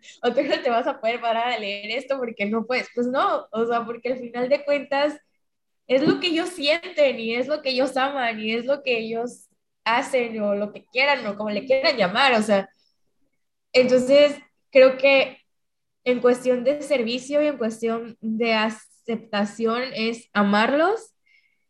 Y si tú estás en liderazgo o dentro de la iglesia es, amigo, deja que vengan como quieran venir vestidos, o sea, si ya son vestidas y no sé cómo le llaman, si ya son drags, pues que vengan como drags, que te enseñen a maquillarte, que lo que sea, pero que vengan y que realmente, que realmente se le abran las puertas y que ellos adoren a Dios como ellos lo saben hacer y que ellos amen como saben amar y que ellos, pues sí, se acerquen a Dios de la manera en que ellos quieran. O sea, y en la manera en que su corazón les llame a adorar y amar a Dios. Entonces, pues sí, Creo que eso es como lo que yo puedo decir. Adelante, Marcelo. ¿Quieres regañarme? ¿Quieres no. decirme algo? no, no, no, no. Eh, consiento lo que dices, estoy de acuerdo. Idem, dicen luego en las universidades. Quiero hacerle nada más una preguntita a Alex. Más bien, completa la siguiente frase. Todo a Jesús por María. Todo María para Jesús. Exacto. Ese es el lema de los maristas. Ese es el lema de, de Marcelino Champañán, ¿no? El fundador de las escuelas. Ahora, ¿por qué lo quise? este, ¿Por qué decirlo, no? ¿Por qué comentarlo? Porque precisamente en el lema está lo que desde un principio San Marcelino Champañán quiso instituir, ¿no? Escuelas para ayudar a los más desfavorecidos allá en Francia. Obviamente se rompió, estoy completamente de acuerdo contigo, Alex se desvirtuó completamente y es un negocio. Y bueno, la educación es un muy buen negocio. Pero tenemos que volver al, como, como los decía hace un momento, al corazón de lo que dice realmente tanto la frase como la palabra. Todo a Jesús por María, todo a María para Jesús. Entonces, a lo que, a lo que voy es, en, en cualquier lugar nos tienen que enseñar la empatía. Y, ah, perdón, ibas a decir algo. No, no. Te ah, escucho. En, cualquier lugar nos, enseñan sobre la, la, empatía, ¿va? Este, ahora, en otros tiempos era como que, porque tienes que ser empático con alguien, tú sigue con tu vida. Las puertas hacia eh, personas homosexuales, lesbianas, este, asesinos, lo que sea, las puertas están abiertas en la iglesia. Nunca se han cerrado, nunca. Las puertas nunca las han cerrado nadie. Lo que hemos hecho nosotros, los que somos partes de la iglesia, es tú no porque tú me contaminas, Tú no porque tú puedes hacer que yo luego haga lo mismo que tú, que mate, que robe, que sea homosexual, que sea lesbiana. O sea, tú no. e insisto, si nosotros somos educados conforme a una, una doctrina cristiana o no cristiana, como sea esta, lo más importante que debemos demostrar, como lo decía hace un momento Carla, igual, igual Julio, es el amor. Y, una de las cosas que dice ese, ese lema de San Marcelino Champañán, que yo lo tengo también mucho en la cabeza, hermano, bueno, perdón, Alex, ah, también lo tengo mucho en la cabeza, el, el, lema de San Marcelino, este, porque yo sí lo creía en su momento.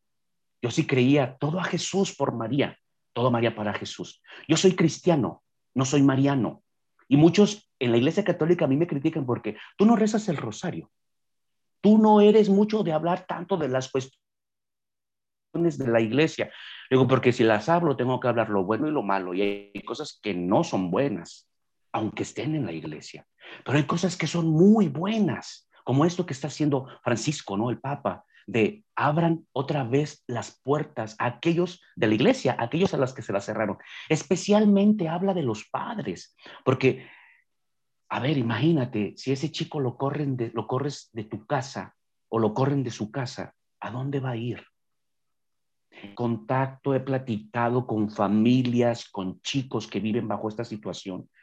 Una vez ahí en la comunidad en la que estaba antes, llega un chico, me dice, así como lo, comentó Carlita, ¿no? Tengo algo que decirte, es que yo vengo aquí al grupo de jóvenes los sábados y resulta pues que soy gay. Ajá. Y yo, ok, y Perenganito es mi novio, y yo por dentro, claro, o sea, ya lo sé, ¿sí? No me vas a correr, ¿por qué? Le dije, porque, porque estoy mal, ¿ok? ¿Quieres cambiar? ¿Quieres hacer algo por tu vida? ¿Quieres, aquí qué encuentras? ¿Por qué vienes aquí? Aquí encuentro a Dios, aquí encuentro paz, eres bienvenido. Eres bienvenido, le digo, porque yo no puedo cerrarte la puerta y mucho menos de que tengas un contacto con Dios. Lo puedes tener aquí en tu casa, pero si aquí quieres tenerlo, adelante. Yo no te juzgo. No tengo por qué. No tengo por qué. Si yo te señalo con un, con un dedo, hay tres que me señalan a mí. Así que si voy a hablar de tu pecado, voy a hablar tres, de tres pecados míos por uno tuyo. Entonces, no nos conviene ni a ti ni a mí, le dije. Aquí, esta puerta de esta iglesia, de esta comunidad, está abierta a ti. Pero ¿sabes qué fue lo más que más me impactó de este chico? Fue, ok, qué bueno que me abran la puerta aquí, Marcelo, pero mi papá y mi mamá, no. El problema no es la puerta de la iglesia o de las comunidades. El problema es la casa. Y todos, como tú dices, todas las cuestiones que nos han llenado la cabeza a esa generación de padres. Conozco también a unos que me han hablado y me dicen, no sabes, cristianos evangélicos, que me dicen, mi iglesia, somos 400 jóvenes, de esos 400, 150 son homosexuales, ¿Y sabes qué es lo que nos ponen cuando llegamos a la casa nuestros padres? La prédica de que eres un trapo de inmundicia eres lo peor que ha, vivido. Y dices, ¿cómo crees que me siento? Oh, pues obviamente te sientes de la patada, mano. Le digo, yo no quiero vivir en tu casa. ¿Y sabes qué es lo que ocasiona que salgan? Francisco, el Papa Francisco lo que hizo es, métanlos, rescátenlos. Y como dice Carla, tal vez no puedes, no puedes evitar que, que sientan eso, pero sí puedes abrazarlos y que ellos puedan vivir su vida cercana a Dios sin pensar tanto en esa parte. O sea, la iglesia, eh, eh, eh, y sobre todo el llamado que hace el Papa es precisamente, ya no los corran, menos de sus casas, aunque la escritura dice, bueno, muchos legalistas lo dicen así, corlo de tu casa, corlo de tu casa, que se vaya. Y digo yo, ¿y dónde va a vivir? ¿En la casa de quién? Así pasó con, uno, con un chico que yo, que yo supe que sus papás lo corrieron. Porque hablaron conmigo sus papás, me dijeron, nos acabamos de dar cuenta que nuestro hijo de 14 años es homosexual y se viste de mujer. Lo voy a correr porque es lo que dice la Biblia. No lo corras. Tu hijo es altamente influenciable, altamente influenciable. Déjalo en tu, en tu casa. Pero es que él, este, es que yo no puedo dejar que el pecado viva en mi casa. No lo corras. Lo corrió. ¿Sabes en dónde terminó ese chico? Terminó en una calle drogado, prácticamente muerto, vestido de mujer, violado por más de 10 hombres. Su mamá, su mamá, mi hijo está a punto de morir. Y si te fijas, yo, yo lo que puedo decir a esas personas que corren a sus hijos es, quieren ir a recogerlo a la calle, prácticamente muerto. Quieren ir a verlo vestido de mujer ahí tirado en un, en un lugar en donde este chico se entregó a más de 10 hombres en una sola noche. ¿Quieren eso? ¿Encontrarlo así? ¿O quieres tenerlo en tu casa? La mujer después de eso se lo llevó a su casa, lo metió a rehabilitación y lo empezó a ayudar su mamá, pero dice, estoy arrepentida de haberlo corrido. Terminó siendo adicto a las drogas más fuertes. Este chico vive en Estados Unidos y ustedes saben qué tan fácil es alcanzar este, este tipo de drogas allá por 10 dólares. Aquí en México también, ¿no? Pero allá son más te suben más rápido. Y, el correrlo de tu casa, dices, es que así dicen, así me dice el pastor, así me dice el padre. Sí, pero evalúa también tú como padre. ¿Quieres irlo a recoger muerto en la calle o quieres tenerlo en tu casa? Y ayudarlo y platicar. Tal vez eh, con eso puedes decirme, es que Marcelo está siendo permisible, pero entiende, es tu hijo. Y lo mismo haría Jesús. Dios ama al pecador y aborrece el pecado. Y si nos ponemos a contar pecados, creo que de los que estamos aquí, los cinco, los seis que estamos aquí, yo tengo más que ustedes porque creo que soy más viejo que ustedes. Así que he pecado más que ustedes. ¿Sí? Tengo 29. ah, no, ¿verdad? Tú tienes más. Ahora resulta que el Julio y yo somos más viejos. no, resulta. O sea, ¿cómo? Ay, yo también tengo 29. No, no es cierto. ya ves, somos de la edad. Pero, pero muchas veces lo que tenemos que ver es precisamente eso. Y qué bueno que la iglesia, a través de, de, de, el líder máximo, el jerarca de la iglesia, el Papa, está invitando a los padres. Y la invitación a través de este, de, este, de este programa que se está grabando es a los padres, no lo corras, abrázalo. Tú no sabes si ese niño fue abusado cuando era niño fue abusado. Y por eso lo llevó a tomar esas decisiones. O si vio mucha pornografía, entonces quiere decir que tú no estuviste al tanto de tu hijo cuando él era pequeño. O sea, una vez una madre se acerca a mí a hablarme de su hijo de 12 años, diciéndome, Marcelo, ¿pudieras hablar con mi hijo de 12 años? Sí, pero ¿qué pasa? Es que mi hijo, se lo descubrí viendo pornografía, 12 años. Un varoncito de 12 años. Ok, digo, con todo gusto, pero yo no le voy a decir, oye, es pornografía. No, yo le voy a preguntar y a ver si él me dice. No me dijo nada. No me dijo nada, pero yo hablan, después hablando con su mamá le dije, ¿por qué no hablas tú con él? ¿Por qué tú no le explicas? ¿Por qué tú no te acercas? Es que es tú, tu función, no la mía. Esa mujer es separada este, de su, su marido y pues tiene otra hija de otro señor que también no vive con ella hagan de cuenta la de la del Evangelio de San Juan Capitana, ¿sí? O sea, pero ella, ella, esta mujer dice, ¿qué hago? Acércate a él. Entonces, vemos que, que muchas de las cuestiones que viven los jóvenes o los chicos de estas generaciones que estamos nosotros viendo, o hablando, cuando ya están 10 años, es, es, la consecuencia de lo que no hiciste, del acompañamiento de las personas que necesitaban en su momento una de las cosas que yo trato de hacer en, esto poquito que me toca en la iglesia es sé el viejo que los jóvenes, que tú cuando eras joven querías que te aconsejara. Sé el viejo de, que cuando tú eras joven, tú te querías acercar a uno y, te aconsejaba esa palabra correcta. Yo no voy a ser el viejo que, le voy, que voy a declarar, tú te vas a ir al infierno y tú también, porque saben que soy el primero entre ellos, porque estoy más viejo. Porque obviamente, por, si vamos por números de pecados, si calidad, pues a lo mejor me gana Carla, ¿no? Tiene más que yo y, más denuncias. Con las doñas esas de los salvos, de la lectura. ya los exhibiste. Pero es, tan importante dar esa apertura. Ha golpeado más viejitas. Bueno, nomás dije, vas a... Ajá, sí. Es, aquí lo importante es esa empatía que, que está mostrándonos Francisco hacia todos y que nosotros entendamos, nosotros los que, bueno, yo tengo una hija de 14 años, ¿no? Y lejos de ser solamente su padre, también trato de ser su amigo, pero también soy su padre, soy más su padre que su amigo. Y eso lo tiene que ver ella.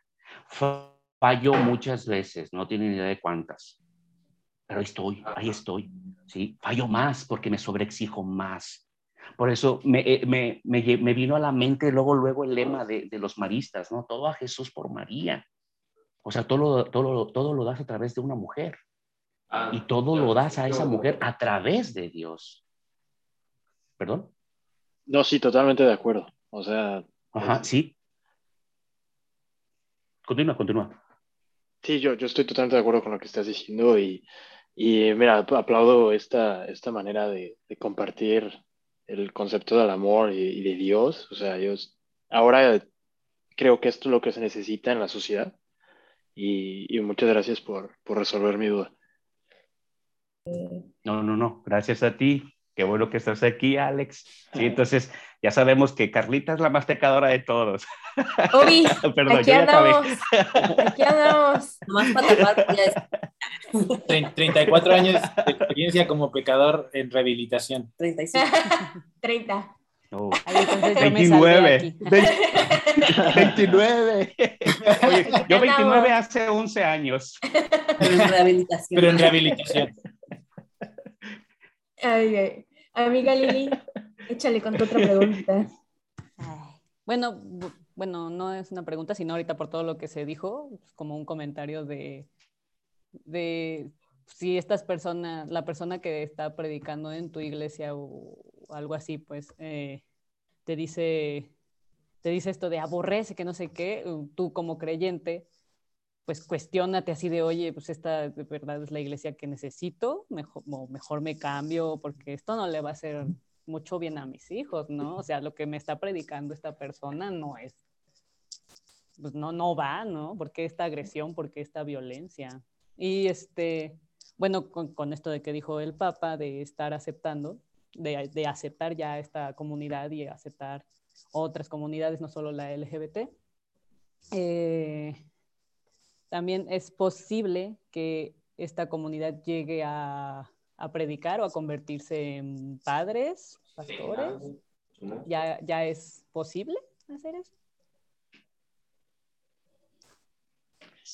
¿O todavía sigue habiendo un problema con ello? No, de acuerdo a los estatutos de los seminarios para formación de sacerdotes, no pueden entrar homosexuales arraigados a ser sacerdotes. En el papel, en el papel, porque en la realidad sabemos que no es así, sobre todo en países latinoamericanos, en especial, voy a hablar, México. Sin embargo, sí está habiendo más apertura y más, este, mm, ¿cómo lo puedo decir? Más trabajo por parte de la iglesia en esa área.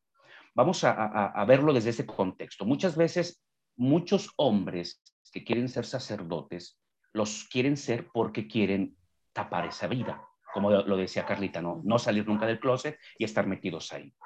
La iglesia ha intentado o ha implementado muchas cosas para, por así decirlo, detectarlos, ayudarlos y colocarlos en el lugar correcto, mas no dejar que sean sacerdotes.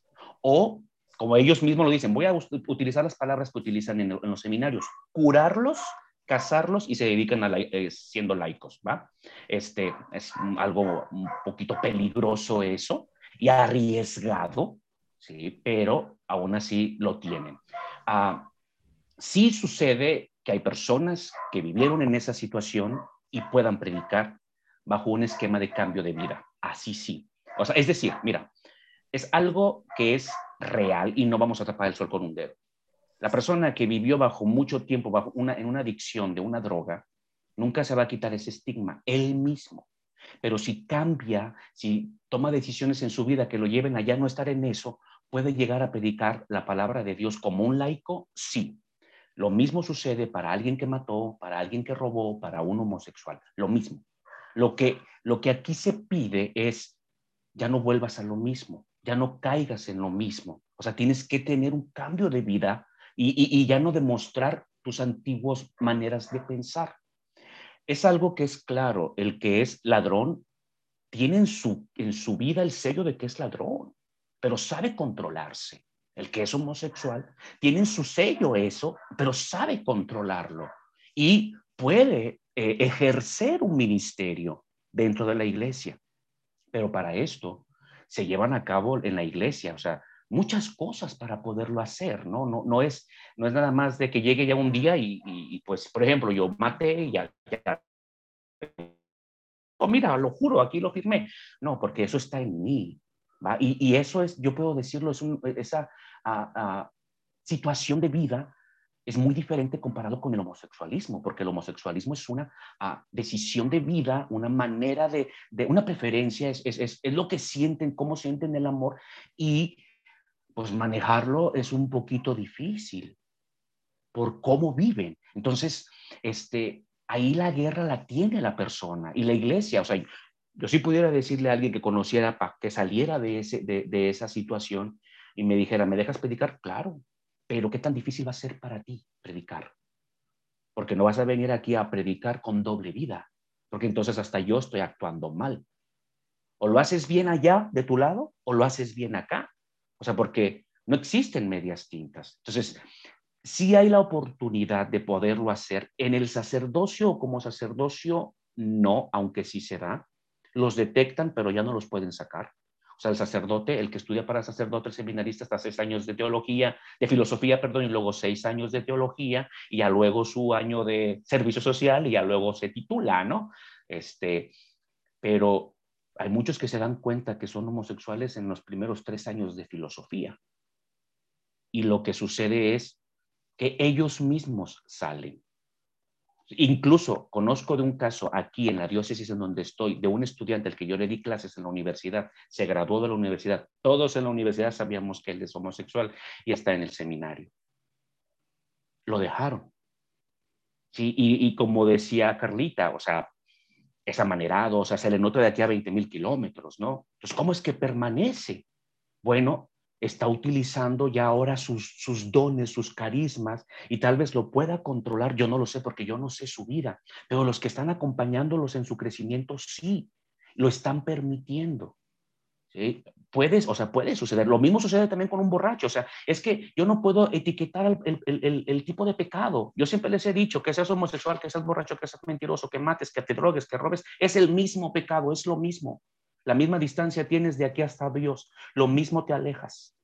No hay diferencia, que no, este pecado te hace más lejos de Dios y este más cerca.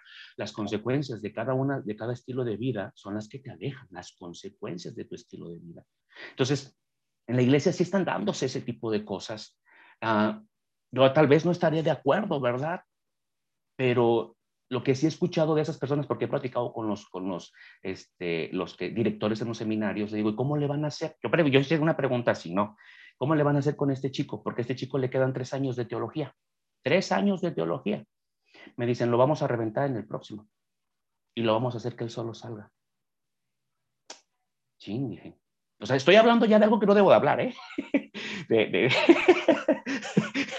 sí, pero es también una situación delicada. O sea, Lilian, sí, puede, sí se puede, la iglesia no puede cerrar las puertas, pero también es algo que puede ser contraproducente, porque yo pienso en los niños, yo pienso en las personas que puede tener injerencia este sacerdote con una doble, doble vida o doble, doble mentalidad. Si nada más tiene una y es de acuerdo, o sea, pensando que tiene su, su está, está bien alineado y quiere trabajar para la comunidad, perfecto, no tengo ningún problema. Obviamente, como yo no lo lidereo, como yo no estoy viendo ahí, no sé su corazón, no lo puedo juzgar. Pero sí pregunté, hice la pregunta incómoda, ¿y qué, va a pasar con él? Si ustedes saben, tenemos que reventarlo, tenemos que orillarlo a que él tome una decisión de si se queda ahí olvidándose de sus prácticas, que al final de cuentas eso es algo, es un volado, ¿no? pero es, es, es, también, son situaciones muy delicadas y muy, muy particulares, ¿sí? Ojalá que cada quien, como lo decía Juan Pablo II, que cada católico, que cada creyente tuviera un encuentro con Cristo vivo y resucitado. Pero muchas veces las personas tienen un encuentro con las cosas de Dios, no con Dios. Y esas cosas de Dios lo llevan precisamente a tener esa mentalidad, como decía Alex, ¿no? De pues fundar escuelas y cobrar y, utilizar a la religión para, para su propio bien. O sea, yo veo los dos matices, no nada más uno. Yo veo los matices de, ok, qué bueno, o sea, me encantaría como testimonio que un sacerdote llegara y dijera, yo tengo estas tendencias, pero las controlo. Ah, qué bueno, o sea, va a abrir la puerta a que vayan otros chicos y se acerquen con él. Pero si nunca lo dice, lo que va a hacer va a hacer daño dentro de la iglesia. ¿Sí? Entonces, es, es, es no sé, es, aquí es, ese tema, esa postura de la iglesia hacia, hacia la apertura a estas situaciones es todavía muy controversial y, muy particular desde mi punto de vista, muy particular, ¿va? Y pues más porque he visto esos casos, ¿no? Yo jamás le cerraría la puerta ni a mi casa, ni en mi vida, ni, ni, ni en lo que pudieran comentar a mí, ¿va? Pero ya cuando tengan un servicio con alguien, o sea, en una comunidad como un sacerdote, ahí ya no, ahí ya lo pensaría. ¿Por qué? Pues porque tiene a su cuidado a mucha gente y puede servir o de maldición. Pero tenemos que tenerlo claro nosotros, ¿no? Bueno, más, más bien los líderes, ¿no? Entonces, tampoco voy a negar que muchos pues sí los dejan salir. O sea, sé en un seminario que de 10, 4 son homosexuales. Tres salen y uno se gradúa. Entonces, no lo veo como un peligro afuera, lo veo más bien como una llamada de alerta, una llamada de atención, a ver, ¿qué va a pasar con este chico, no? ¿Qué quiere hacer? Entonces, si está la apertura, mucho, mucho, la mayoría de las veces es en grupos o en, comunidades laicas, no tanto como un sacerdote. En como sacerdote también está, pero mm, no sé qué tan fuerte ha sido eso o qué es lo que sucede, porque ha habido muchos reportes de sacerdotes que abusan de niños, en, las iglesias, ¿no? O sea, eso no lo vamos a parar, no vamos a decir no existe, no, no se tapa el sol con un dedo. Si existe, es un problema en la iglesia y tenemos que quitarlo. Tenemos que quitarlo, pero tampoco tenemos que abandonar a esas personas y señalarlas y decir, ah, este sacerdote es así, así, así y lapidarlo. No, tampoco. Tenemos que ayudarlo. Entonces aquí entra mucho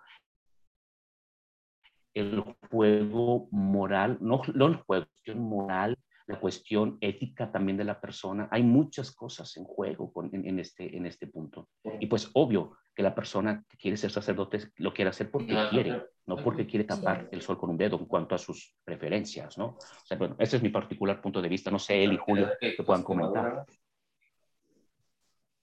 Mm, pues yo tengo algo que, que sumar a todo esto.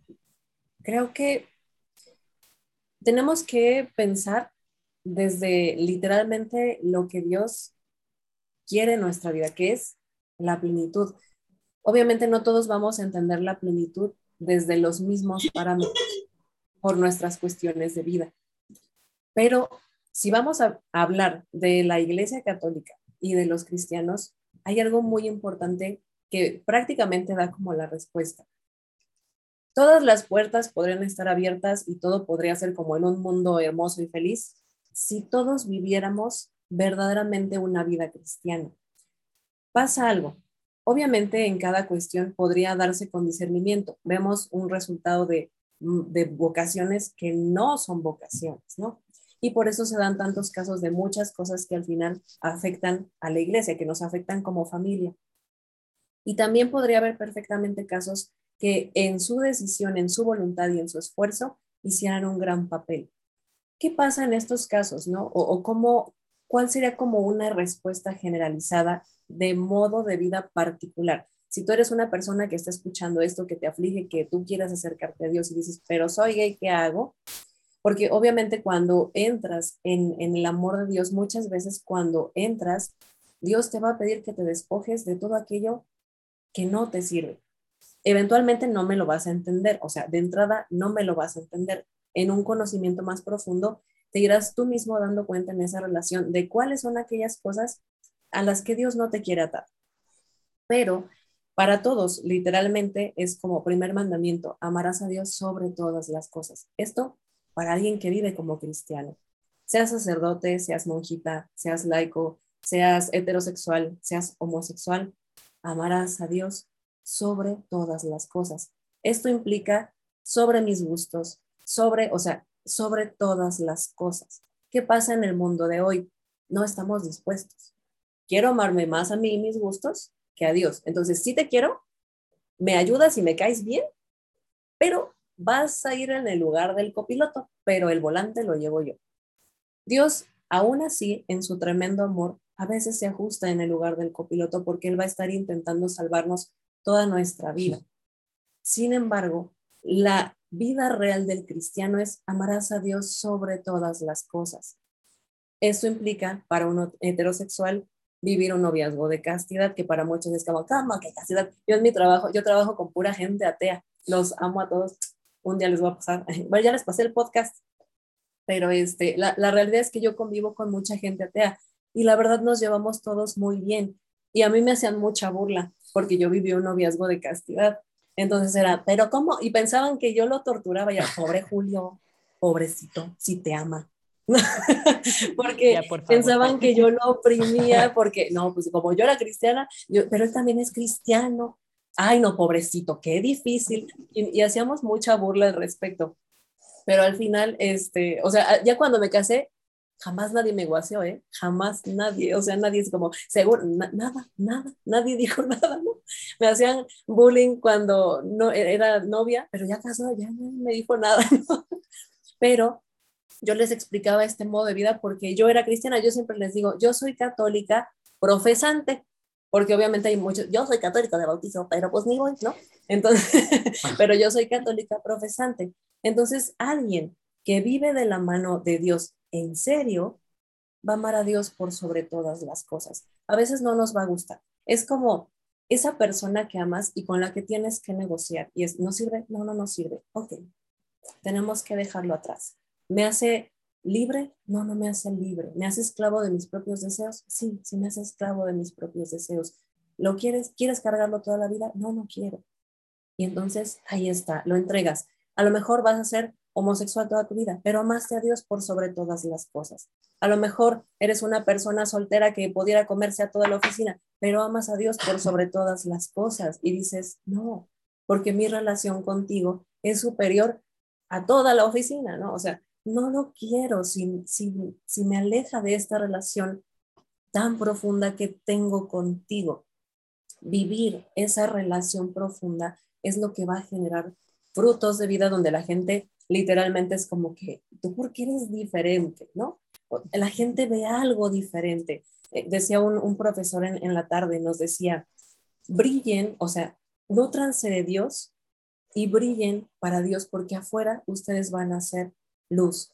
Entonces, esa es la idea, ¿no? Que tú seas luz, que seas luz para cualquier tipo de preferencia, para cualquier tipo de decisión. No es que aprobemos o no, bajo nuestros parámetros de cristiano, no, no puedes vivir activamente en cierta situación, no puedes vivir eh, matando, o sea, no, no puedes vivir de esa manera porque es una eh, moral cristiana. No, no puedes, como cristiano no puedes, pero el cristiano que vive su moral cristiana, no, o sea, va a entender y abrazar a todo aquel que no vive conforme a su moral porque no viven como cristianos. Todos, al menos desde nuestra concepción, todos somos hijos de Dios por el misterio de Jesús, todos, pero no todos viven como hijos de Dios. Los que vivimos como hijos de Dios tenemos que ser ese referente en la sociedad. O sea, de que la gente diga, pues está loca, pero sí es hija de Dios. O sea, no, no entiendo cómo es que ella vive de esa manera, cómo es que puede ayunar, cómo es que puede ser casta, cómo es que, no entiendo cómo puede vivir de esa manera, pero tiene algo que es diferente. Entonces, bajo esas premisas, creo que eso puede ver mucho a la gente, ¿no? O sea, si estás no dispuesto a amar a Dios sobre todas las cosas, mm, por supuesto que va a haber ahí un tema, ¿no? Cuando estás dispuesto es cuando entonces viene esta capacidad de dejar atrás muchas cosas. obviamente implica dominio propio, cuestiones que nosotros conocemos ya como un fruto espiritual. Entonces se puede simplemente dejar de, de atender a mis instintos, naturalmente no, espiritualmente sí. Entonces ahí ya vienen como otro, otras dos horas, pero realmente pensemos en eso. Las personas que, que lo logran verdaderamente, literalmente aman a Dios por sobre todo. Es el amor de su vida y por el amor de su vida lo dan todo. Quien no vive de esa manera, obviamente va a dar un, pues un testimonio bastante dudoso. Ok. No, pues al igual que Alex, pues mis... Ay, perdón. Creo que varias de las... Ay, perdón. Creo que varias de las preguntas fueron respondidas. Mm, pues no sé, no sabría qué pregunta. O bueno, creo que esta no se ha mencionado. De, también entra, ¿dejarían que los hijos o niños elijan su religión y creencias o se los impondrían desde que nacen, como a su máquina. Lo es el bautizo. Y eh. les dirían que tienen más opciones para elegir, incluso los apoyarían si, si fuera, si eligiera el ateísmo. Tapón, antes de que contesten y antes de que ataquen. Ah, no es cierto. yo no sé por qué, yo no sé por qué, pero ah, con lo que estaba diciendo esta Eli, me acordé del libro de El pobre de Nazaret, no sé si ya lo han leído. Ah, está bien bonito, léanlo, léanlo. Es del padre eh, Ignacio Larrañaga. Hay una parte donde describe el encuentro de María Magdalena con Jesús y el caso es que como que le preguntan a Jesús que porque esa, pues, que esa muchacha pues fue prostituta, que porque pues era así, ¿no? De que, porque de repente ella empezó a ser muy servicial, porque ella empezó a, pues casi casi a ayudar, pues fue casi uno de los doce discípulos, ¿no? De Jesús, que siempre estuvo con él, siempre lo estuvo escuchando, Entonces Jesús le contesta, ella ama mucho porque se le amó mucho y ella perdona mucho porque se le perdonó, se le perdonó demasiado. Entonces, siento que eso pasa con nosotros, que nosotros estamos recibiendo mucho amor, mucho perdón acerca de... No, no me acuerdo por qué iba a decir esto, y discúlpeme si me salgo de los temas, pero algo dijiste que sonó en mi cabeza esto. Y este, y ya, o sea, yo creo que se me fue el pedo bien feo. Ay, no, pero. no, pero sí, no, el caso es este, de que creo que como, como, como servidores y como lo que hemos recibido tanto de Dios y tanto de Jesús y, y, creo que es como tenemos que amar, tenemos que perdonar, tenemos que aceptar, tenemos que, pues sí, apoyarnos y entregarnos y adelante con lo que quieran decir antes de que se me vuelva a ir el, el rollo. Pues, se me cruzaron los cables. Pues de, lo, de, los hijos, yo creo que, eh, bueno, obviamente sí, yo creo que sí la bautizaríamos, eso sí, por una cuestión de, de nosotros, eh, pero obviamente en, en su libertad de, de, irlo educando, de, que vaya creciendo, porque obviamente pues nosotros pensamos servir toda la vida y pensamos servir a, Dios en, en lo que Él nos ha mandado. Mi, mis hijos seguramente me verán cantar, seguramente verán a su madre predicar, seguramente me verán predicar a mí también. Entonces ellos verán, eh, mientras sean niños. Cuando ellos ya sean adolescentes, obviamente, pues van a conocer el mundo. Pero, por lo menos nosotros como padres vamos a asegurarnos de que ellos eh, conozcan, pues, lo que, pues, al Dios que nosotros, eh, que nosotros conocemos. Seguramente nos vamos a equivocar, como dice el hermano Marcelo. Seguramente, pues, vamos a cometer errores como padres, ¿no? Y pues como seres humanos, pues hemos venido cometiendo errores 34 años, entonces, este, pero pues educándolos con amor y que sobre todo ellos vean en nosotros una actitud, em, ¿cómo, se dice? ¿cómo sería? Eh, coherente con lo que predicamos y con lo que cantamos, ¿no? Que no vea a mi hijo o mi hija que en el escenario soy uno, eh, que no vea lo mismo con ella, que, vean que ella es una y que abajo somos otras personas, ¿no? Porque entonces ahí se perdería la, coherencia de todo lo que hemos aprendido y predicado durante toda la vida. Decías, Alex. Y, No, no sé si esa chancla iba para mí, así. Duro para la cabeza.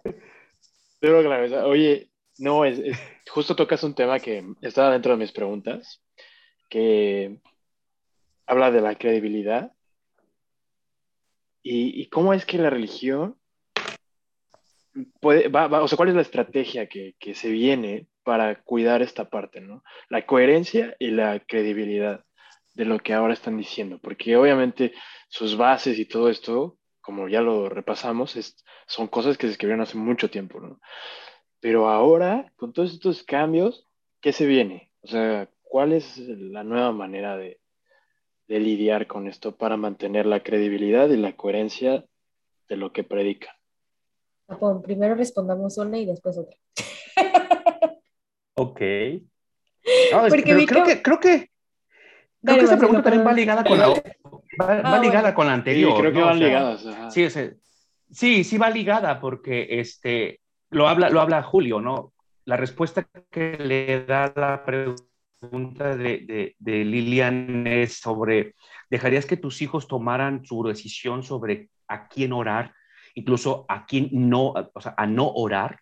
¿Va? Pues dice, dice Julio, pues quiero ser coherente y creíble ante lo que mi hijo este, tenga y obviamente pues yo sé que mi hijo no va, no va a buscar otras, otras cosas, ¿no? Porque soy coherente y creíble. Y la pregunta que le dice Alex a Julio es, bueno, ¿y cómo lo piensas hacer? ¿va? ¿Cómo, qué, qué estrategias quieres o debes de tener para ser coherente y creíble y que tu hijo realmente se bautice y siga como tú? O sea, te la regresó, hermano, un boomerang y el doble y te explotó en la cara, ¿no? Eh, sí, él le dijo la chancla. Sí, porque... La señora chancla. Sí, por eso pensé que la chancla iba para mí. Sí, sí. no, no. Y, aquí, en, torno a la primera pregunta de, de, de Lilian, de Lili, sobre, este, ¿dejarías que tu hijo tomara otra decisión? Yo sí. ¿Por qué? Porque le voy a enseñar bien y mal. Malamente, los dirigentes de iglesias, de comunidades que tienen hijos, enseñan solamente el bien. Malamente. Porque lo que causa es que cuando salen al mundo, como, dice eh, Julio, Julio sobre todo, cuando encuentran otras personas que conocen más que ellos, los seducen, los atraen y los dejan ahí. Miren, un gran porcentaje de hijos de pastores, gran porcentaje, y estoy hablando 85, 90%, o sea, 8 de cada 10 hijos de pastores no quieren nada con Dios. No, no, sí, hermano, no, no lo quieren. ¿Por qué? Por lo que está preguntando precisamente Alex, porque no hay coherencia y credibilidad, o a lo mejor sí, pero al final de cuentas, el hijo decidió eso, el hijo lo tomó. Entonces debes de dejar que tu hijo decida por sí mismo. Pero ¿qué tienes que hacer antes? Y, y, y, y, y, las dos preguntas, ¿no? Tienes que ser coherente. tienes que enseñarle a tu hijo el bien y el mal, las dos cosas. Las dos cosas existen, porque puedes decirle, sí, hijo, Dios es todopoderoso y siempre que, que tú clames a Él, Él te responderá y siempre que tú ores y dobles rodillas, Él estará ahí. Y mira que si levantas las manos vendrá la presencia. Y mira que si te juntas con gente bien, siempre tendrás esto. Sí, pero dale a saber la otra parte. Dale a saber que existe la otra parte, porque si nada más le hablas de la luz, no vas a saber distinguir en qué momento está en oscuridad. ¿Sí? Entonces necesitas primero enseñar las dos cosas, como dice el chavo, las dos cosas, bien y mal. Y mostrarle en la tele, mira hija, eso es el mal. Y tú sabes si eso quieres. Incluso si no quieres nada con Dios, yo no voy a tener ningún problema. ¿Por qué? Porque al final de cuentas Dios me va a juzgar a mí, sí, por lo que yo hice para que ella, lo que yo hice de coherencia y credibilidad en mi vida para que ella me creyera. Y a lo mejor no lo hice y mi hija no creyó y tomó otro camino pero es respetable porque yo voy a ser juzgado yo, no mi hijo. He aquí, lo dice la escritura, que los hijos son flechas que llegarán tan alto, tan largo, tan lejos como tú te atrevas a lanzarlos. Tus hijos no son para que los metas a tu casa y digas, aquí protegidos de la luz, aquí protegidos. Es muy romántica la idea de enseñarles solamente de Dios. Es muy romántica porque incluso el mismo Dios le enseñó a su pueblo. Delante de ti pongo dos caminos, el bien y el mal te los he enseñado y he estado ahí cuando estás en el mal, soy el que llega y te restaura. ¿Va? Tú sabes con cuál quieres quedarte. Yo no voy a, no, no, no voy a, eh, bautizarla sí, de hecho está bautizada, sí, y, y sobre el contexto de lo que significa el bautizo. Primera comunión aún no y tiene 14 años. Y no porque estoy dejando que ella decida, sino porque decidió quién iba a ser su madrina y su madrina vive en el vecino país del, vecino país del norte y pues no puede venir por el COVID. Entonces, desde hace más de cinco años, ella no puede hacer su primera comunión por una u otra cosa, ¿no? Pero aún así, yo le digo que eso es muy importante como cristianos católicos, pero es más importante tu relación con Dios. Y tengo que mostrársela. Y yo tampoco me tengo que sentir mal si ella decide otra cosa. Hubo un caso muy sonado hace como 8 a 10 años, Chris Richards. Yo creo que se han escuchado de él y uno de sus hijos que se suicidó. Si sabemos la razón. La razón es... Ajá, exacto, exacto. Y la razón es, decían, padecía de cuestiones mentales. No, hermanos, era homosexual. El hijo de Chris Richards era homosexual. Y él hizo todo lo posible por dejarlo en la iglesia, por hacerlo parte de la iglesia, de la comunidad y hablarle de Dios, pero nunca, nunca lo corrió. Él estuvo al día siguiente que se suicidó con pastillas, si mal no recuerdo, y fue un golpe muy grande. O sea, imagínense, estamos hablando de uno de los pastores más emblemáticos de Estados Unidos, con grandes ventas de libros, con alcance así, wow, súper grande, ¿no? Que no alcanzó a su hijo en la habitación contigua de su casa. No lo alcanzó, no lo alcanzó. Tal vez por nada más enseñarle lo bueno o tal vez por criticar lo malo. No lo sé. Yo no estoy hablando mal de este pastor, para nada. Al contrario, mi, mi más sentido reconocimiento a todo lo que él ha hecho. Pero si nada más enseñamos una cosa, nuestros hijos se van a ir a lo que ellos decidan. Y conozco muchos casos. Una vez en un camión me topé con un chico que me escuchó la música que yo estaba escuchando, era, era Hilson, allá 2018 más o menos. El chico me dice, oye, ¿tú qué tienes? ¿Qué estás escuchando esto y esto? Este, yo me bajé a, comprar una hamburguesa porque ya venía de trabajar. Él se bajó también ahí. Oye, es qué coincidencia, vamos a bajarnos al mismo Carl Jr. a comprar una hamburguesa. Platicamos en la línea y resultó que era hijo de pastores homosexual. ¿Sí? Me dice, oye, yo quiero que me digas algo. Estoy mal, este, he decidido esto. ¿Qué es lo que realmente quieres? Es que quiero volver a aquellos campamentos, a aquellos lugares cuando yo andaba. Y me mencionó a grandes artistas de la talla de Marcos Witt, de la talla de este, ¿cómo se llama? Este otro, Miguel Casina, gente con la que su familia se codeaba. Y él estaba en Mazatlán feliz dándole vuelo a la hilacha a su vida homosexual. Y me dice, creo que Dios me te mandó conmigo. Y yo, ah, ¿por qué? Porque quiero vivir una vida conforme a Dios. Recuerdo todo eso. Estuvimos platicando más de una hora afuera, comiéndonos la hamburguesa fuera del, del Carl Jr., ¿no? Y él me dice, ok, hoy acabo de ver el bien y el mal frente a mí. Quiero el bien. Ay, qué padre, ya dije yo, ay, gracias Señor. Yo me fui llorando esa noche porque a mi casa porque dije, ay Dios, lo que haces, ¿no? En un cambio. Y, y dije, a ver si luego cambias las cosas, ¿no? A lo que voy es de que nosotros muchas veces solamente mostramos lo bueno y nos es muy difícil ser coherentes. Pero nos es muy difícil también ser coherentes y que nuestros hijos nos crean. Conozco a otros, una familia muy cercana, un chico que también toda su vida creció en iglesia, en comunidades donde el derramamiento del Espíritu era tremendo, donde gente sanaba, había de todo. Y él no cree, él dice eso. Pero cuando le preguntan acerca de dice, ok, pero acércate a Él, te trae beneficios. Yo no creo, ni quiero los beneficios de Dios, pero sí acércate. La semilla quedó sembrada y el chavo ha decidido. Dice, yo no voy a casarme por la iglesia, yo no voy a hacer esto. Sus papás le dicen, usted tome su decisión. Claro que estamos trabajando porque nuestros hijos tengan nuestra misma idea, nuestro mismo pensamiento, nuestra, la herencia que queremos darle es sobre nuestro Dios, pero también debemos de tomar en cuenta su libertad. O sea, yo quisiera que Gretel predicara y que anduviera en, en estadios y que dijera, recibe el Espíritu Santo y pan, ¿no? O sea, esa es mi idea romana. Pero yo no le puedo, ella quiere hasta ahorita lo que me dice es que quiere estudiar química como yo. estoy feliz por eso. Pero hay que ser coherentes. ¿Dónde va la, dónde entra la coherencia? ¿Dónde entra la credibilidad, como lo pregunta Alex, ¿no? ¿En dónde entra nuestra vida? En dejarlos ser. En dejarlos ser. Porque sabes una cosa, yo siempre lo veo en cómo Dios me deja ser a mí. Yo soy un irreverente con Dios. Yo tengo una relación con Dios de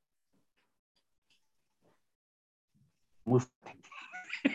muy fuerte, muy de, a ver, a ver, a ver, a mí no me andas con jueguitos y, y lo reto y me dicen, es un irreverente, ¿cómo es posible que le hables así a Dios? Ya más la gente que es legalista, ¿no? Pero Dios me deja ser. Entonces, si yo no dejo que ella sea, no voy a poderle mostrar a Dios. Así es. Entonces, necesito dejarla ser, pero mostrándole el bien y el mal. Hija, esto es lo bueno, esto es lo malo. Lo que usted elija, aunque no esté de acuerdo yo, estaré con usted. O sea, si elige el mal, obviamente yo no estaré de acuerdo, pero voy a estar con ella, como Dios lo está conmigo cuando yo decido mal. Sí, las cuestiones que vienen, las decisiones que puedan tomar, incluso el ateísmo, que diga, no, ya no quiero creer. Adelante. Adelante. No voy a ser una carga para ti, no quiero que Dios sea una carga. Y es que eso es lo que pasa mucho con los pastores y sus hijos. Hacen que el hijo llene luego los zapatos del pastor. Se les imponen cargas y los muchachos por eso dicen, ahí nos vemos, quédate con tu iglesia y tus cinco mil gentes, yo quiero hacer otra cosa, yo quiero cantar. Y, y están muchos testimonios en ese sentido, ¿no? Hay un testimonio de un cantante argentino que se salió de su, de su casa, que era este, eh, este, evangélica cristiana, eh, lo secuestran en México y están a punto de matarlo y le preguntan, ¿crees en Dios? Y él contesta sí, y por eso no lo matan. No me acuerdo cómo se llama este artista, el Poema de Salvación, es el principal, es el canto que, más, que es más importante, que salió precisamente de ese día, de cuando lo secuestraron y lo iban a matar, llegando a su casa, llegando al aeropuerto, su mamá, que oraba todos los días por él, le decía, yo sabía que Dios te iba a traer otra vez. Y ahí anda predicando el chavo. Eh. Pero tuvo su momento de rockero, de drogas, de sexo, de alcohol, de mujeres, de fiesta, sabiendo, viviendo en un hogar cristiano, tercera generación. Entonces, estamos propensos a que nos pase. Cuando te pase, hermano, yo quiero yo creo que no, obviamente, ¿no? Y si me pasa a mí también, yo creo no quiero que no, pero si me pasa, tengo que orar. Ahí es donde va la coherencia, Alex, y la credibilidad. Porque yo voy a estar orando todo el tiempo por ella para que, de acuerdo como a mi creencia, para que ella vuelva a casa, porque yo jamás la corrí. Ella quiso tomar esa decisión y debo respetarla. Dios me dejó ser a mí, yo la tengo que dejar ser a ella y nunca impone una carga, nunca. Si ves a Dios como una carga, si ves a Dios más por obligación que por amor, todo esto es más por amor que por obligación. Esto es amor, no obligación. Y si ella me dice, papá, no quiero, simplemente dentro de mí oraré, me va a doler mucho. Y voy a tal vez enojarme con él, ¿no? Y decirle, ¿por qué? Pues no, donde no fuiste coherente, donde no fuiste creíble, empiezo yo a trabajarlo. También de esa manera Dios me va a ayudar, ¿va? Pero dejen ser, porque Dios te deja ser. Dejen ser, o sea, es muy romántico y es muy hermoso querer que tus hijos continúen con tu trabajo. Yo sí quiero y, yo sé, y, es mi anhelo para todos los que son pastores, líderes y, que, ah, que llevan una iglesia, pero no, no es algo muy normal. No sucede. ¿Por qué? Porque los cansamos los cansamos y los niños al final de cuentas tienen 18 y dicen, mejor me caso, no quiero vivir con este viejo. Sí, no, que se vaya a la verdad, este viejo está loco. y esa es la otra, ¿no? no se case. Yo, yo ya desde ahorita estoy orando por mis nietos, tiene 14 años. Ay, qué bonito. pero lo, lo pienso y, lo quiero también, románticamente hablando, lo quiero en la iglesia, quiero que mi hija lo haga, quiero que ella siga, pero yo debo de dejar que ella experimente lo mismo que yo he experimentado en este camino. Desilusiones, golpes, sí, calumnias, habladurías, todo lo que hablamos la semana pasada. Digo, no puedo hablar este, de eso si no lo vivo y tampoco puedo enseñarle eso a mi hija si no lo vive. Y como el hijo pródigo, yo pienso que en algún momento todos somos ese hijo pródigo, que nos vamos, gastamos la herencia y regresamos y decimos, he pecado contra el cielo y contra ti, no merezco llamarme tu hijo, pero antes de que diga algo, el padre ya me puso el anillo, yo lo haría con mi hija. Sí, el ateísmo creo que será lo último a lo que acudiría, pero es una de las cosas a las que más propensos están los hijos de pastores, de dirigentes y de líderes Por eso soy de la idea, esto yo creo que no va en el tema, ¿verdad? Pero soy de la idea de que los sacerdotes se casen, tengan esposa, tengan hijos y sepan lo que es eso. Eso, fundar una iglesia como Marcelino Champagnán para que realmente eduquen valores, eduquen cosas que puedan servir para los hijos. Por eso me dicen que estás de acuerdo que se casen, que se casen y sepan lo que es. no tengo nada. Que vean, que vean. ¿Qué tienes? Nada.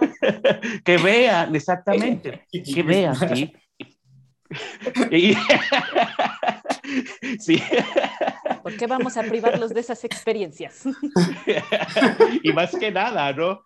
Porque van a saber realmente lo que es tu hijo en la sociedad, tu esposa en la sociedad y lo que tu esposa y tu hijo van a hacer. O sea, el sacerdote con un hijo se dará cuenta, no, pues quiero que la comunidad crezca y la, la, escuela realmente enseñe cosas correctas, valores, no sé, cosas que hagan que menos se pierda la gente. Yo creo que si eso pasara, perdón, estoy hablando mucho y demás, y creo que esto me expone, pero no importa, es lo que creo. Si eso pasara, la iglesia católica fuese distinta. Hubiese más amor por las almas y no obligación por una comunidad. Y, y eso nos llevaría a que los hijos realmente continuaran con él, con el camino, con, con esa parte de, de, de, seguir con el mismo linaje o el mismo trabajo, ¿no? Y, y si, como lo comentaba este, Lilian, si, si mi, hijo, mi hija no quiere, y porque la tengo, o sea, no digo que no, no, no la estoy inventando, ahí está al otro lado. Si ella decide que no, yo le he dicho, lo que usted decida, mija, lo que usted decida. Si usted no quiere estudiar, está bien. ¿Quién va a batallar? Es usted. Yo ya tengo mi maestría, ya tengo mi doctorado, ya tengo mi trabajo y tengo mi buen dinero. Yo no la voy a mantener a usted. Bueno, sí, ¿verdad? Sí la voy a mantener. ¿Para que digo que no? Nada más que cumpla los 18, se pone a trabajar y ya no. a menos, sí, pero estoy ahí, estoy ahí enseñándole todo esto es para ti. Y también le digo, no, te, no seas, es muy aprensiva, ella quiere estudiar, sacar dieces, no sé, como quién, creo que como su mamá, también como yo, este, pero le digo, no te preocupes, yo no te exijo un 10, yo lo que quiero es que tú seas feliz. Si tú, tú, tú estás feliz, yo estoy feliz y felices todos. Feliz. Y, y, platico con ella y le digo, y, y le, ay papá, estás loco, y ay papá, esto, ¿no? Pero Sí, sí, sí, mi sueño también, hija, cómo me gustaría verte orando y, hablando de la palabra y haciendo esto, ¿no? Pero no la estoy obligando, no la siento a que, a ver, Gretel, es hora de leer la palabra y dime qué quiere decir números 13, ¿no? No, pues, pues no, pues el próximo año la tendré allá, ¿no? Ah, eh, en el antro, porque no, mi papá me quiere estar leyendo la, la Biblia todos los días, ¿no? Eso es algo que tiene tengo yo que hacer, tiene que verme. Y me pregunta, oye, papi, ¿dónde leíste esto? Eh, encontré ya mi Humash, un, libro que estudio, y le digo, mira, hija, aquí está donde saco todas esas cosas. Luego me lo enseñas, luego me enseñas, pero yo quiero que salga de ella, no de mí. Entonces, la coherencia y la credibilidad van ligadas a que provoques esa, esa este, curiosidad en los hijos, no que tú les obligues. Y hay ejemplos miles, ¿no? De otro chico que sus papás, sus papás eran músicos y le decían al chico, al hijo, Josué, ya, ya lo balconeé. Josué, es hora de alabar al Señor una hora tocando la batería. Pobre niño.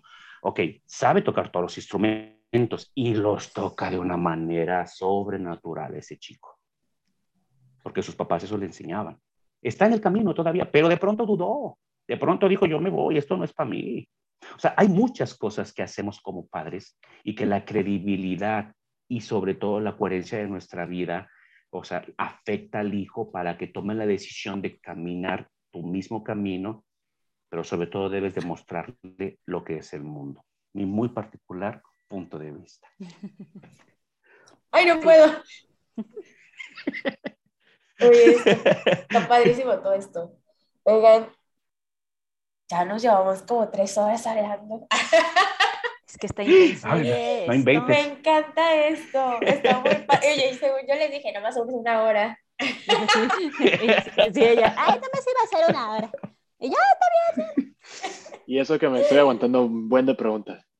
No, no, no, tú dilas, Alex, tú dilas. Mejor después las establecemos bien y hacemos más capítulos y nos vamos a ese.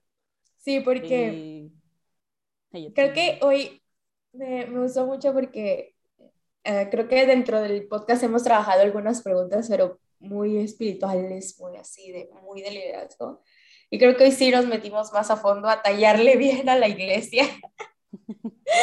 Ah, y responder del lado ateo. Espero que no nos cancelen. Exacto. Eso, que no te vayan a cancelar por todo lo que hemos dicho. Bueno, yo. Deja tú. Lo bueno es que uno antes está el, episodio de cancelación cristiana, así es que pueden ir al video de cancelación cristiana y regresar a seguir escuchando. Pero de ahí debemos de aprender que no debemos hacer cancelación, que por eso precisamente eh, los ateos se vuelven ateos por estos resentimientos. La cancelación. Ajá, que le tienen y así de, no, pues es que aquí están, me están atacando. Ella lo acaba de decir. Ya me voy. y la que no está bautizada lo acaba de decir, amigo.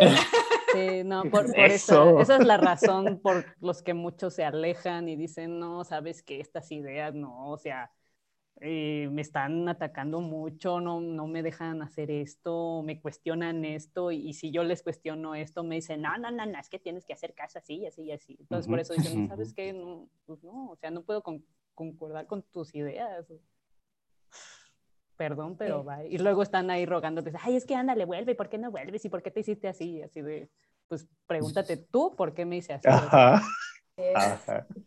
Así y pues ahí por eso también, Amigos, escuchen y, sí, y por eso también vino mi, mi pregunta de esto de pues, si se lo imponen a los niños, porque precisamente eso pasó conmigo.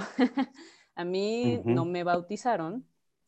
Este, bueno, mi mamá sí es creyente, mi papá este, está bautizado y confirmado, y, pero es ateo, él sí se hizo ateo. Y este, pues bueno, se unieron, se unieron y todo, pero eh, ya al nacer yo sí, mi papá le dijo, pues no, o sea, ¿para, ¿para qué la bautizas? No la bautices. Mi mamá, no, es que es importantísimo, que no sé qué, y se tiene que hacer, y, etcétera, etcétera, pero, pero mi papá dijo, no, o sea, no la bautices, mejor uh, déjala en paz, deja que crezca, deja que se haga su criterio y ver hacia dónde ella se quiere unir, qué es lo que quiere hacer. No, no se lo puedes estar imponiendo desde un principio. Entonces, pues ya, ya pasaron los años, ya precisamente ahora estoy aquí y elegí, no, elegí que no. Ok.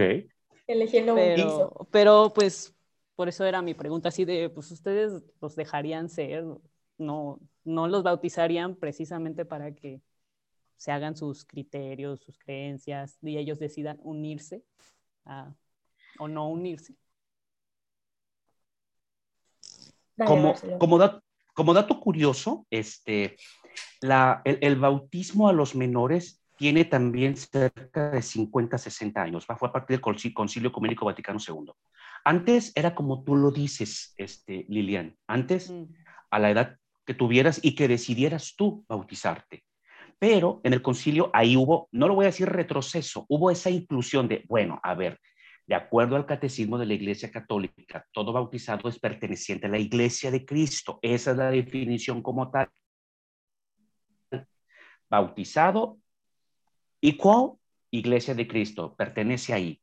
Entonces dijeron, el argumento fue este, bueno, porque nos esperamos hasta que él decida ser parte de la Iglesia de Cristo a los 15, 16, 18, 29, 45, lo podemos hacer desde un principio, hay que, lo podemos poner. Y se sometió, fue uno de los más grandes discursos en la época del concilio ¿sí? Eh, sobre el bautismo de los infantes, porque más de la mitad de los, ah, estos, este, de los participantes no querían, porque querían precisamente eso que está hablando Lilian, de que lo decidieran ellos, porque están decidiendo pertenecer y lo pronto va a ser más ah, ah, este, partícipe de los dones y carismas que da la iglesia. Y eso fue el argumento, ¿no? Que entre más temprano tengas acceso a eso, a la unción, a la bendición y a, y, a todos los carismas que vienen conforme eres bautizado, porque eres integrante de la iglesia, este, es mejor. Y bueno, sí, ¿no? Eh, dentro de lo que dice es cierto, pero hay que ser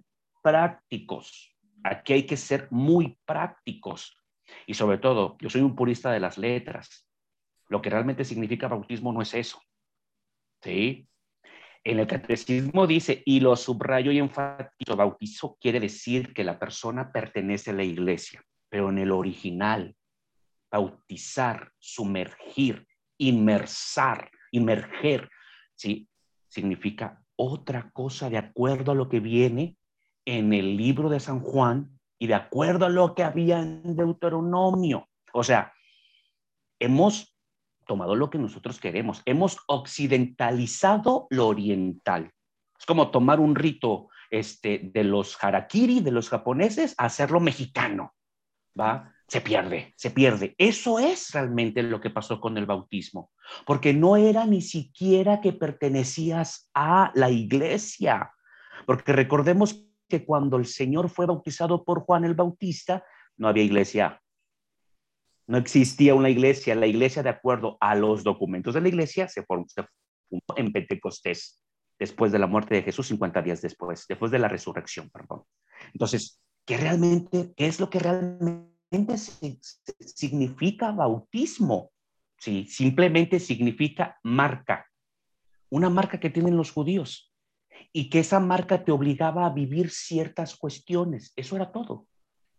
Entonces, cuando Jesús fue bautizado, fue como que, ¿por qué quieres la marca para vivir como tú ya vives? Es por eso cuando le dice Juan a Jesús, tú vienes a mí cuando yo soy el que debo de ir a ti. Y Jesús le dijo, estoy aquí para que se cumpla lo que está escrito. Nadie dice lo que está escrito, nadie nos comenta en la misa cuando leen el Evangelio de San Juan cuando dice eso, Juan, pero ¿por qué no? Por eso les digo, yo soy purista de la letra. A ver, yo quiero saber qué es lo que dijo Jesús o a qué se refería de lo que estaba escrito. ¿Sí? Y si eso lo dejamos para otro tema. yo estaba bien metida aquí, yo sí. Dice, ¿y qué significa? Tan, tan, ¿cómo va? Tan, tan, tan. O no sé, siempre le, siempre le hago al revés. sí, sí, pero a lo que voy es de que simplemente la palabra bautismo significa marca en el judío original. Bueno, fue escrito en griego, ¿verdad? Y ahora lo, conocemos como pertenecer a la iglesia. Y obviamente en el concilio ecuménico salió que eso se puede hacer desde niños, ¿va? pero se hacía cuando la persona lo decidía. Entonces, si nos vamos a como entender realmente cómo fue escrito esa parte en la escritura, si nos vamos a las ideas originales en el hebreo, podemos realmente comprender el significado y es por eso que uno de los más grandes debates en el concilio fue este, el bautizo de los infantes, porque créanme, no lo querían, porque querían lo que está diciendo en su momento esta Lilian, ¿sí? Y la otra era que este, hubiese el divorcio. Dos grandes temas, dos grandes este, tabús en el 60, que ahorita son otros. Entonces, yo no sé si va a haber otra reforma en la iglesia, pero necesitamos dar a entender el concepto real. Por eso o sea, si, si yo no hubiese bautizado a mi hija, de acuerdo al concepto real, a mí nadie me obliga, excepto el catecismo, porque dice que mi hija va a pertenecer. Bueno, está bien, pertenece.